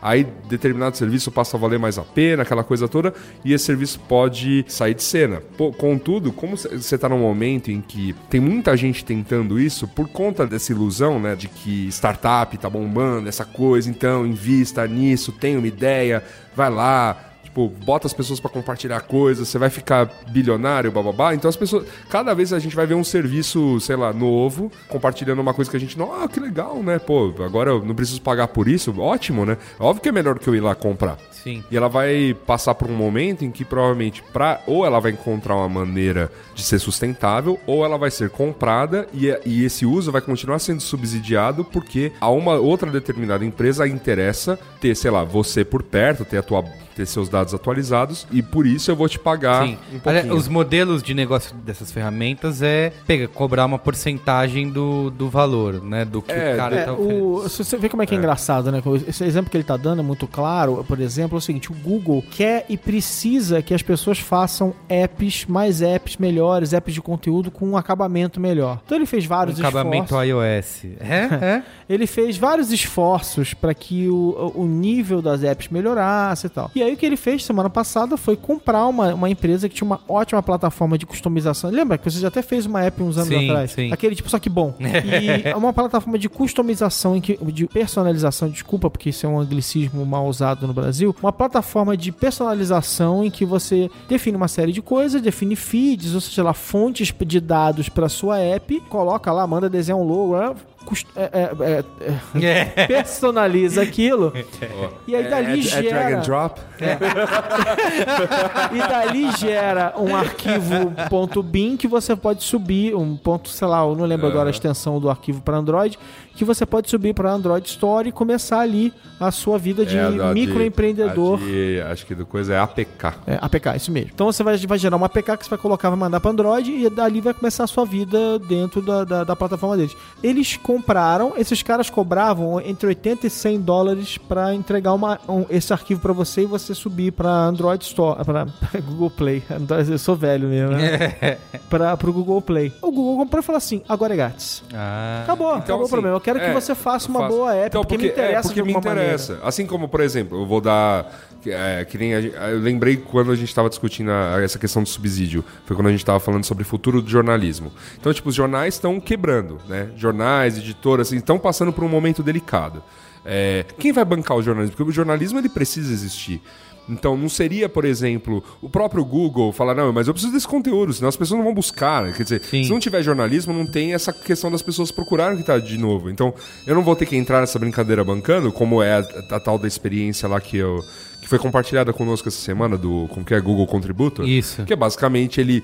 Tipo, de uma maneira mais firme do que com AdSense, ele realmente bancar Fazer, conteúdo é. de alguns é que, sites. é que é meio pedido ação, né? Esse Ou que- mesmo, ou mesmo pensa na, na questão da, sei lá, da Amazon comprar o Mas, gente, seja lá, Washington, seja lá como for. Washington Ah, Post lá, que, Sim. enfim, pô, é a Amazon comprando o jornal porque ela precisa de conteúdo pra nego comprar no Kindle dela. Eu- Eu, eu acho assim, no fim das contas, a grande lição é que um grupo de pessoas ganhou muito dinheiro e se deu muito bem aproveitando o fato de que tinha os meios de produção, tinha uma série de ferramentas para arrancar dinheiro da gente de forma absolutamente, sei lá, vender um produto pra gente. A grande mudança, né, que assim, as ferramentas mudaram de mão, elas estão mais, mais diversificadas e, e espalhadas. E aí, cara, eu posso me juntar a 100 pessoas e bancar um empreendimento. Eu comprei uma bicicleta agora, que vai sair lá, que é, que é a bicicleta que O o. Egino também fez a pré-compra. Estou esperando ansiosamente. Prometem, eh, me mandaram e-mail hoje, me prometem Em entregar no final de fevereiro e início de março.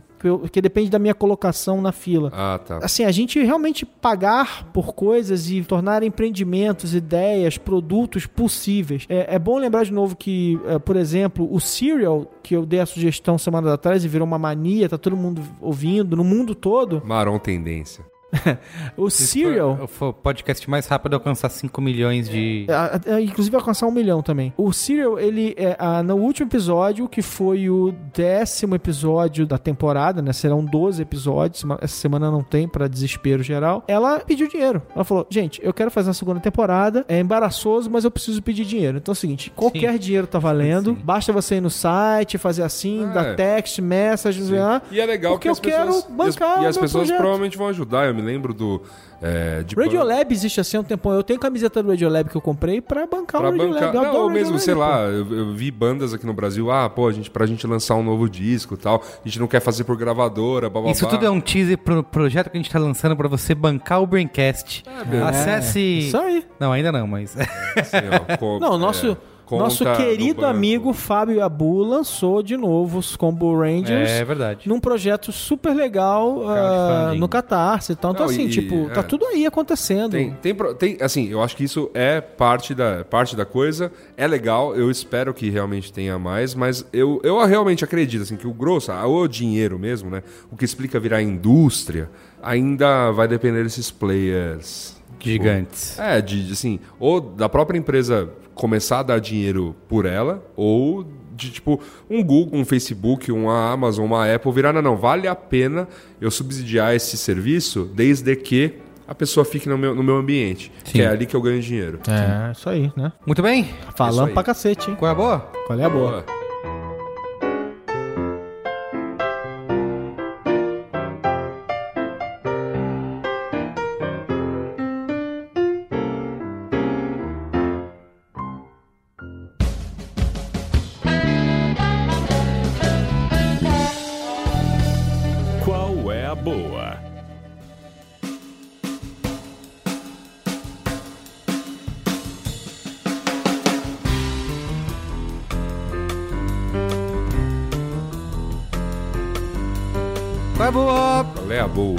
Assuda, comece você, por favor. Tá bom, eu tenho, né, a, a boa. Eu fui esse fim de semana à exposição do Salvador Dali Olha no só. Instituto Tomi Maneiro, Otaki. maneiro, maneiro. É, maneiro, sim. Ela é pequena, ah, enfim.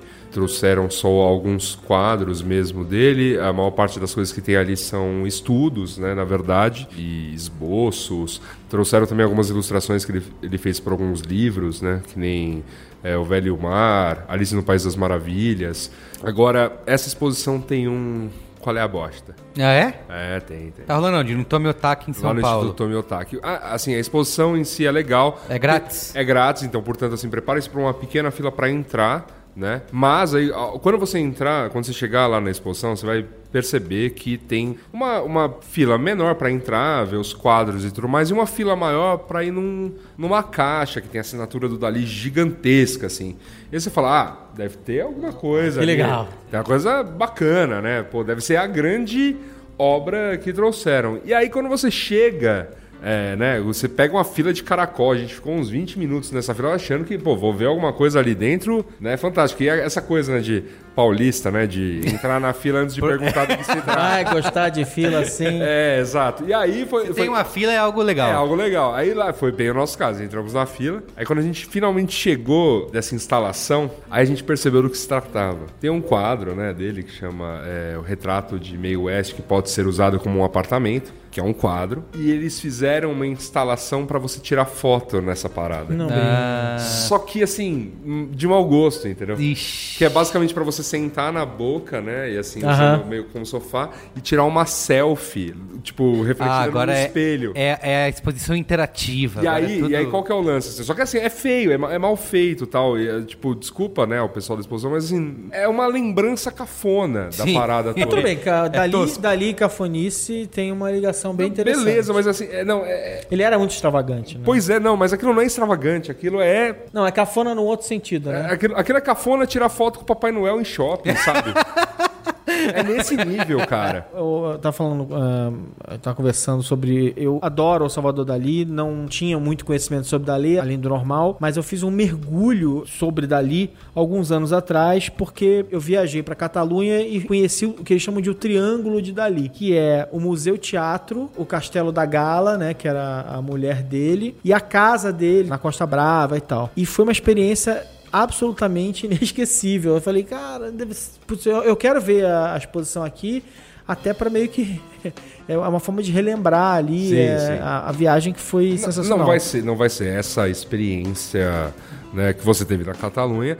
Claro que assim, a exposição em si, né, a parte de- dos quadros, dos estudos, das ilustrações, ela é legal, ela vale a pena. Tem muitas fotos também do, do Salvador Dali, muitas capas de revista em que ele esteve e tal. Que é legal, é legal pra ter um contato com, com quem foi esse pintor. Mas assim, evitem essa fila inútil dessa instalação.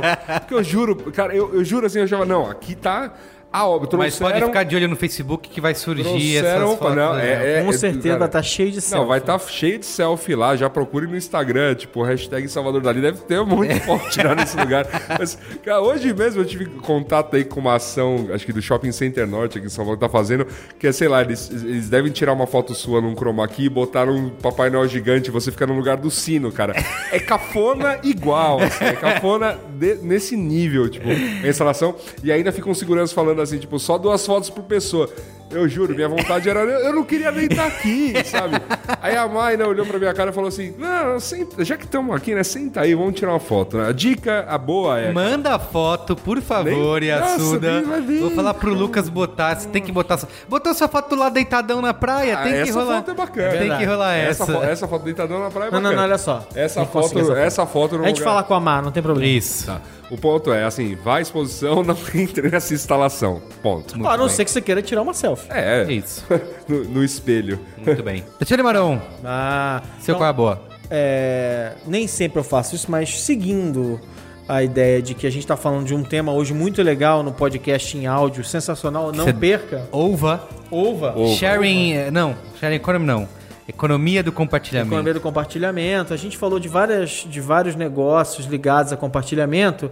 Eu não vou fazer, não vou, não vou, não vou sugerir um serviço, eu vou fazer outra coisa. Eu vou falar de uma obra muito bacana, escrita pelo Warren Ellis, que é um escritor britânico, e, é, e, e se chama Global Frequency. Já ouviram falar disso? Não? Então, Global Frequency era uma minissérie em 12 episódios em que uma agente de espionagem veterana monta uma rede de agentes pelo mundo que usam um celular, um pré-smartphone, numa rede é, é, incrivelmente poderosa e tal. E aí, quando acontecia um problema, ela ia recrutando as pessoas para fazerem pedaços do serviço necessário. Então, fulano analisava uma foto, cicrano ia até o lugar tal, é, ver se alguma coisa tinha sido feita, não sei quem fazer. E ela ia chamando as pessoas para que elas ajudassem a enfrentar aquela crise específica. É, a série é muito legal, a ideia é ótima, né? Porque é, é uh, o crowdsourcing, né?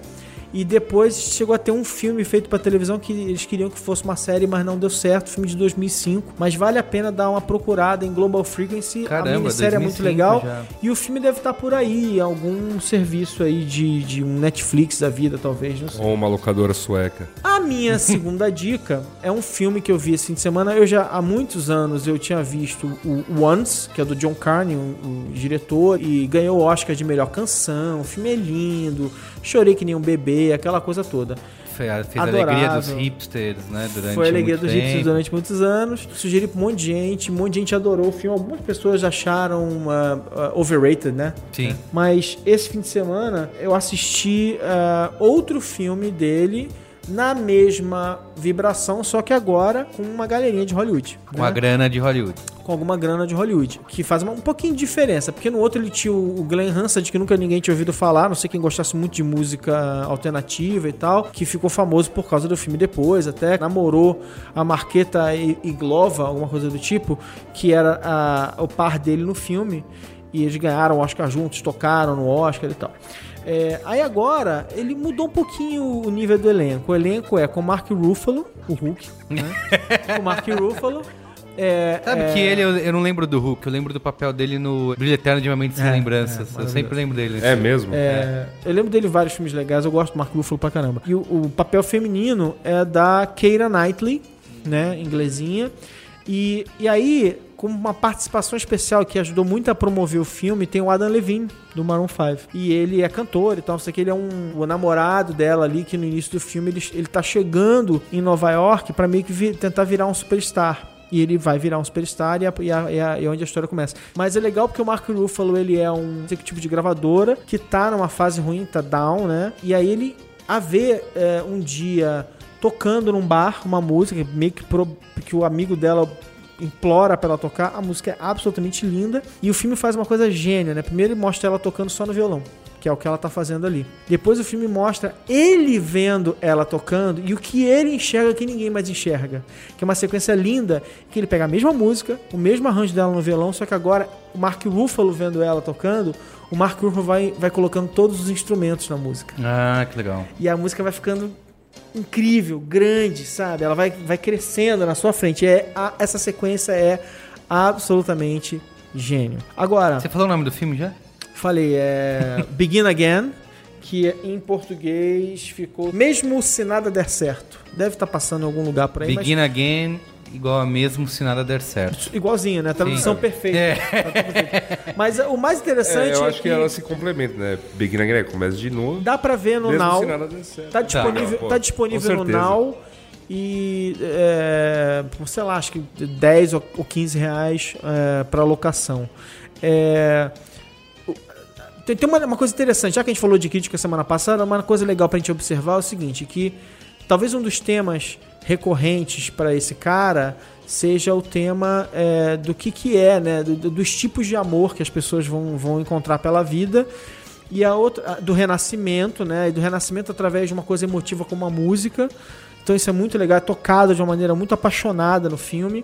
É a maneira como ele se apaixona pela. Ele, ele, ele, ele, ele gravando as músicas com, com um grupo de pessoas ali, a maneira como ele se apaixona pela música é muito legal. Mas tem uma terceira coisa legal, que é, que é a ideia de que de não, de não se vender, não vender a sua alma por qualquer coisa, né? E aí, talvez, eu acho que vai, talvez vai acontecer alguma polêmica na discussão sobre. a- eu não vou, não, vou, não vou estragar o filme, mas sobre como ele resolve as coisas no filme, sobre como ele como é ele ter feito filme indie primeiro e como é ele agora fazer o filme com uma estrutura. Talvez a grande pergunta que você vai ficar se fazendo, se você viu Once, que você vai ficar se fazendo ao longo do filme é: será que ele vai se vender pro jeito hollywoodiano de fazer o filme, de terminar o filme, de entregar o filme?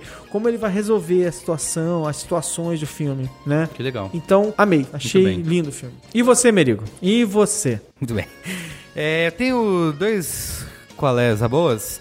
Um tem a ver com o nosso tema, né? Repetindo sua dica, Alexandre Marão. Ouça o programa? Ouça o programa? Ova, ova. Economia do Comportamento, que é um aplicativo que tem aqui para io- iOS, acho que tem para Android também, eu não tenho certeza, vocês podem procurar, de uma empresa que fica aqui em Pinheiros, em São Paulo, que chama Mandae. Pra que, que você vai no correio, né, pegar fila, sai, pega trânsito, você precisa mandar uma encomenda para alguém. É um aplicativo super legal que você tira foto, você bota o CEP para onde o item vai, você tira a foto do que você quer mandar, de um livro, de alguma Tinha coisa. visto só nos Estados Unidos. É, os caras uma vêm um buscar americano. já com a legal. embalagem, embalam pra você e tudo. É, e eles cobram o valor dos correios mais 10 reais, que é a taxa de retirada, e enviam. Então, achei super legal, assim, uma. Funciona bem direitinho, vem, embala na hora e manda. É, até tem gente que. é, de Mercado Livre que usa. Né? Eles têm algum, algumas, alguns limites lá. é, do que você pode, do que você não pode enviar, de tamanho, de peso. De mas... se é legal ou ilegal. É isso, é, tem. Mas acho que assim, te economiza um tempo. E é um Ah, custo, sabe? Sensacional e o preço é ótimo. O né? preço é ótimo, sabe? 10 reais a mais pra você não precisar sair pra ir no correio e tal. Chama Mandae. Mandae. E o meu outro qual é boa? É um filme, eu acho que é o último, foi o último filme do Philip Seymour Hoffman, que chama O Homem Mais Procurado, baseado num livro de- recente, acho que de 2008, do John Le Carré. E é dirigido pelo holandês o Anton Corbijn. Eu não sei se eu falei o nome errado. Corbijn, só, Eu, na- eu, eu, só- eu não, só nome eu não posso te corrigir, querido. É, só nome Pede fácil pro Google Translate aí. Isso, e é um filme, como toda a história do John Le Carré, ou John Le Carré, ou espionagem. Alguém me corrige, de espionagem.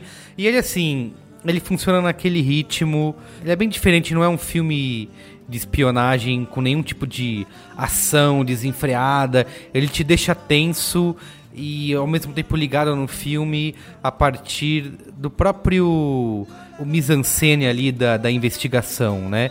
E, e o Philip Seymour Hoffman, ele, ele está em, em Hamburgo, na Alemanha, e ele faz parte da inteligência alemã. Começa dizendo que Hamburgo esteve envolvido durante o 9 de setembro... 9 de setembro não, 11 de setembro. Não, eu falei, sei lá, de é uma, é uma data de Hamburgo, né? Isso, é. E que algumas células né, de terrorismo iniciaram ali os planos, então a cidade está super é, tomando cuidado com isso. Então ele mostra a história de um cara que fugiu da, da Rússia para Hamburgo e eles estão atrás desse cara. E aí fica aquele, né, aquela, aquela luta. É, ele é meio devagar. ele É, pra quem devagar. gosta, John Le Carré, ele é mais isso. realista. Ele tem um jeito realista de Obrigado. falar de espionagem. Obrigado. Então, é, eu acho que nem sempre é, é, vai render bons filmes, assim. Vai Sim. render, pode talvez renda dramas interessantes, Sim. mas porque se você vai ver é, porque você está pensando em espionagem é, clássica, você vai ficar decepcionado. É, eu vai também "Ah, Nada acontece. É, é, tem, exatamente, eu Sem, concordo. sem explosões. É, eu concordo com isso. Sem- Eu não acho que tem que ter Bond explosões e Girls. tal. Eu acho que não isso acho que é tem. interessante, mas Sem tem que estar tem que estar isso. preparado. Não, não tem um ritmo que eu acho que é um, que é um ritmo mais fácil. Eu mesmo me cansei. Só que eu gostei muito da conclusão do filme e, e, e do que, que ele. Do que ele conclui com essa história, né? Quando ele acaba, você sente que o filme vale. Tem filme que é assim, né? Isso, Você exato. passa uma. uma- Exato, tem uma exato. barriga no filme que Tem, você fala assim, ah, tem. filme já- Mas quando ele acaba, você fala assim, putz. Tem cara, muito. A Juliana tirou muito sarro que ela falou: Você tá dormindo? Você tá dormindo? Não, tô vendo, tô vendo. e é isso, assim, ele tem essa barriga, mas ele tem uma conclusão que fala: Putz, legal. É, valeu Bacana. a pena, assim. E, e isso, né? E tem como sendo o último papel do Philip Seymour Hoffman, eu acho que vale muito a Esse pena de. Ele faz um papel bastante contido, não é nada de extraordinário, mas acho que vale a pena e é uma história interessante e também vale, é, vale a pena assistir Show. ele em sua última atuação. Legal. Certo? Beleza? Certo? Bacana. Bacana. Beijo no gordo? Isso aí. Valeu. Tchau.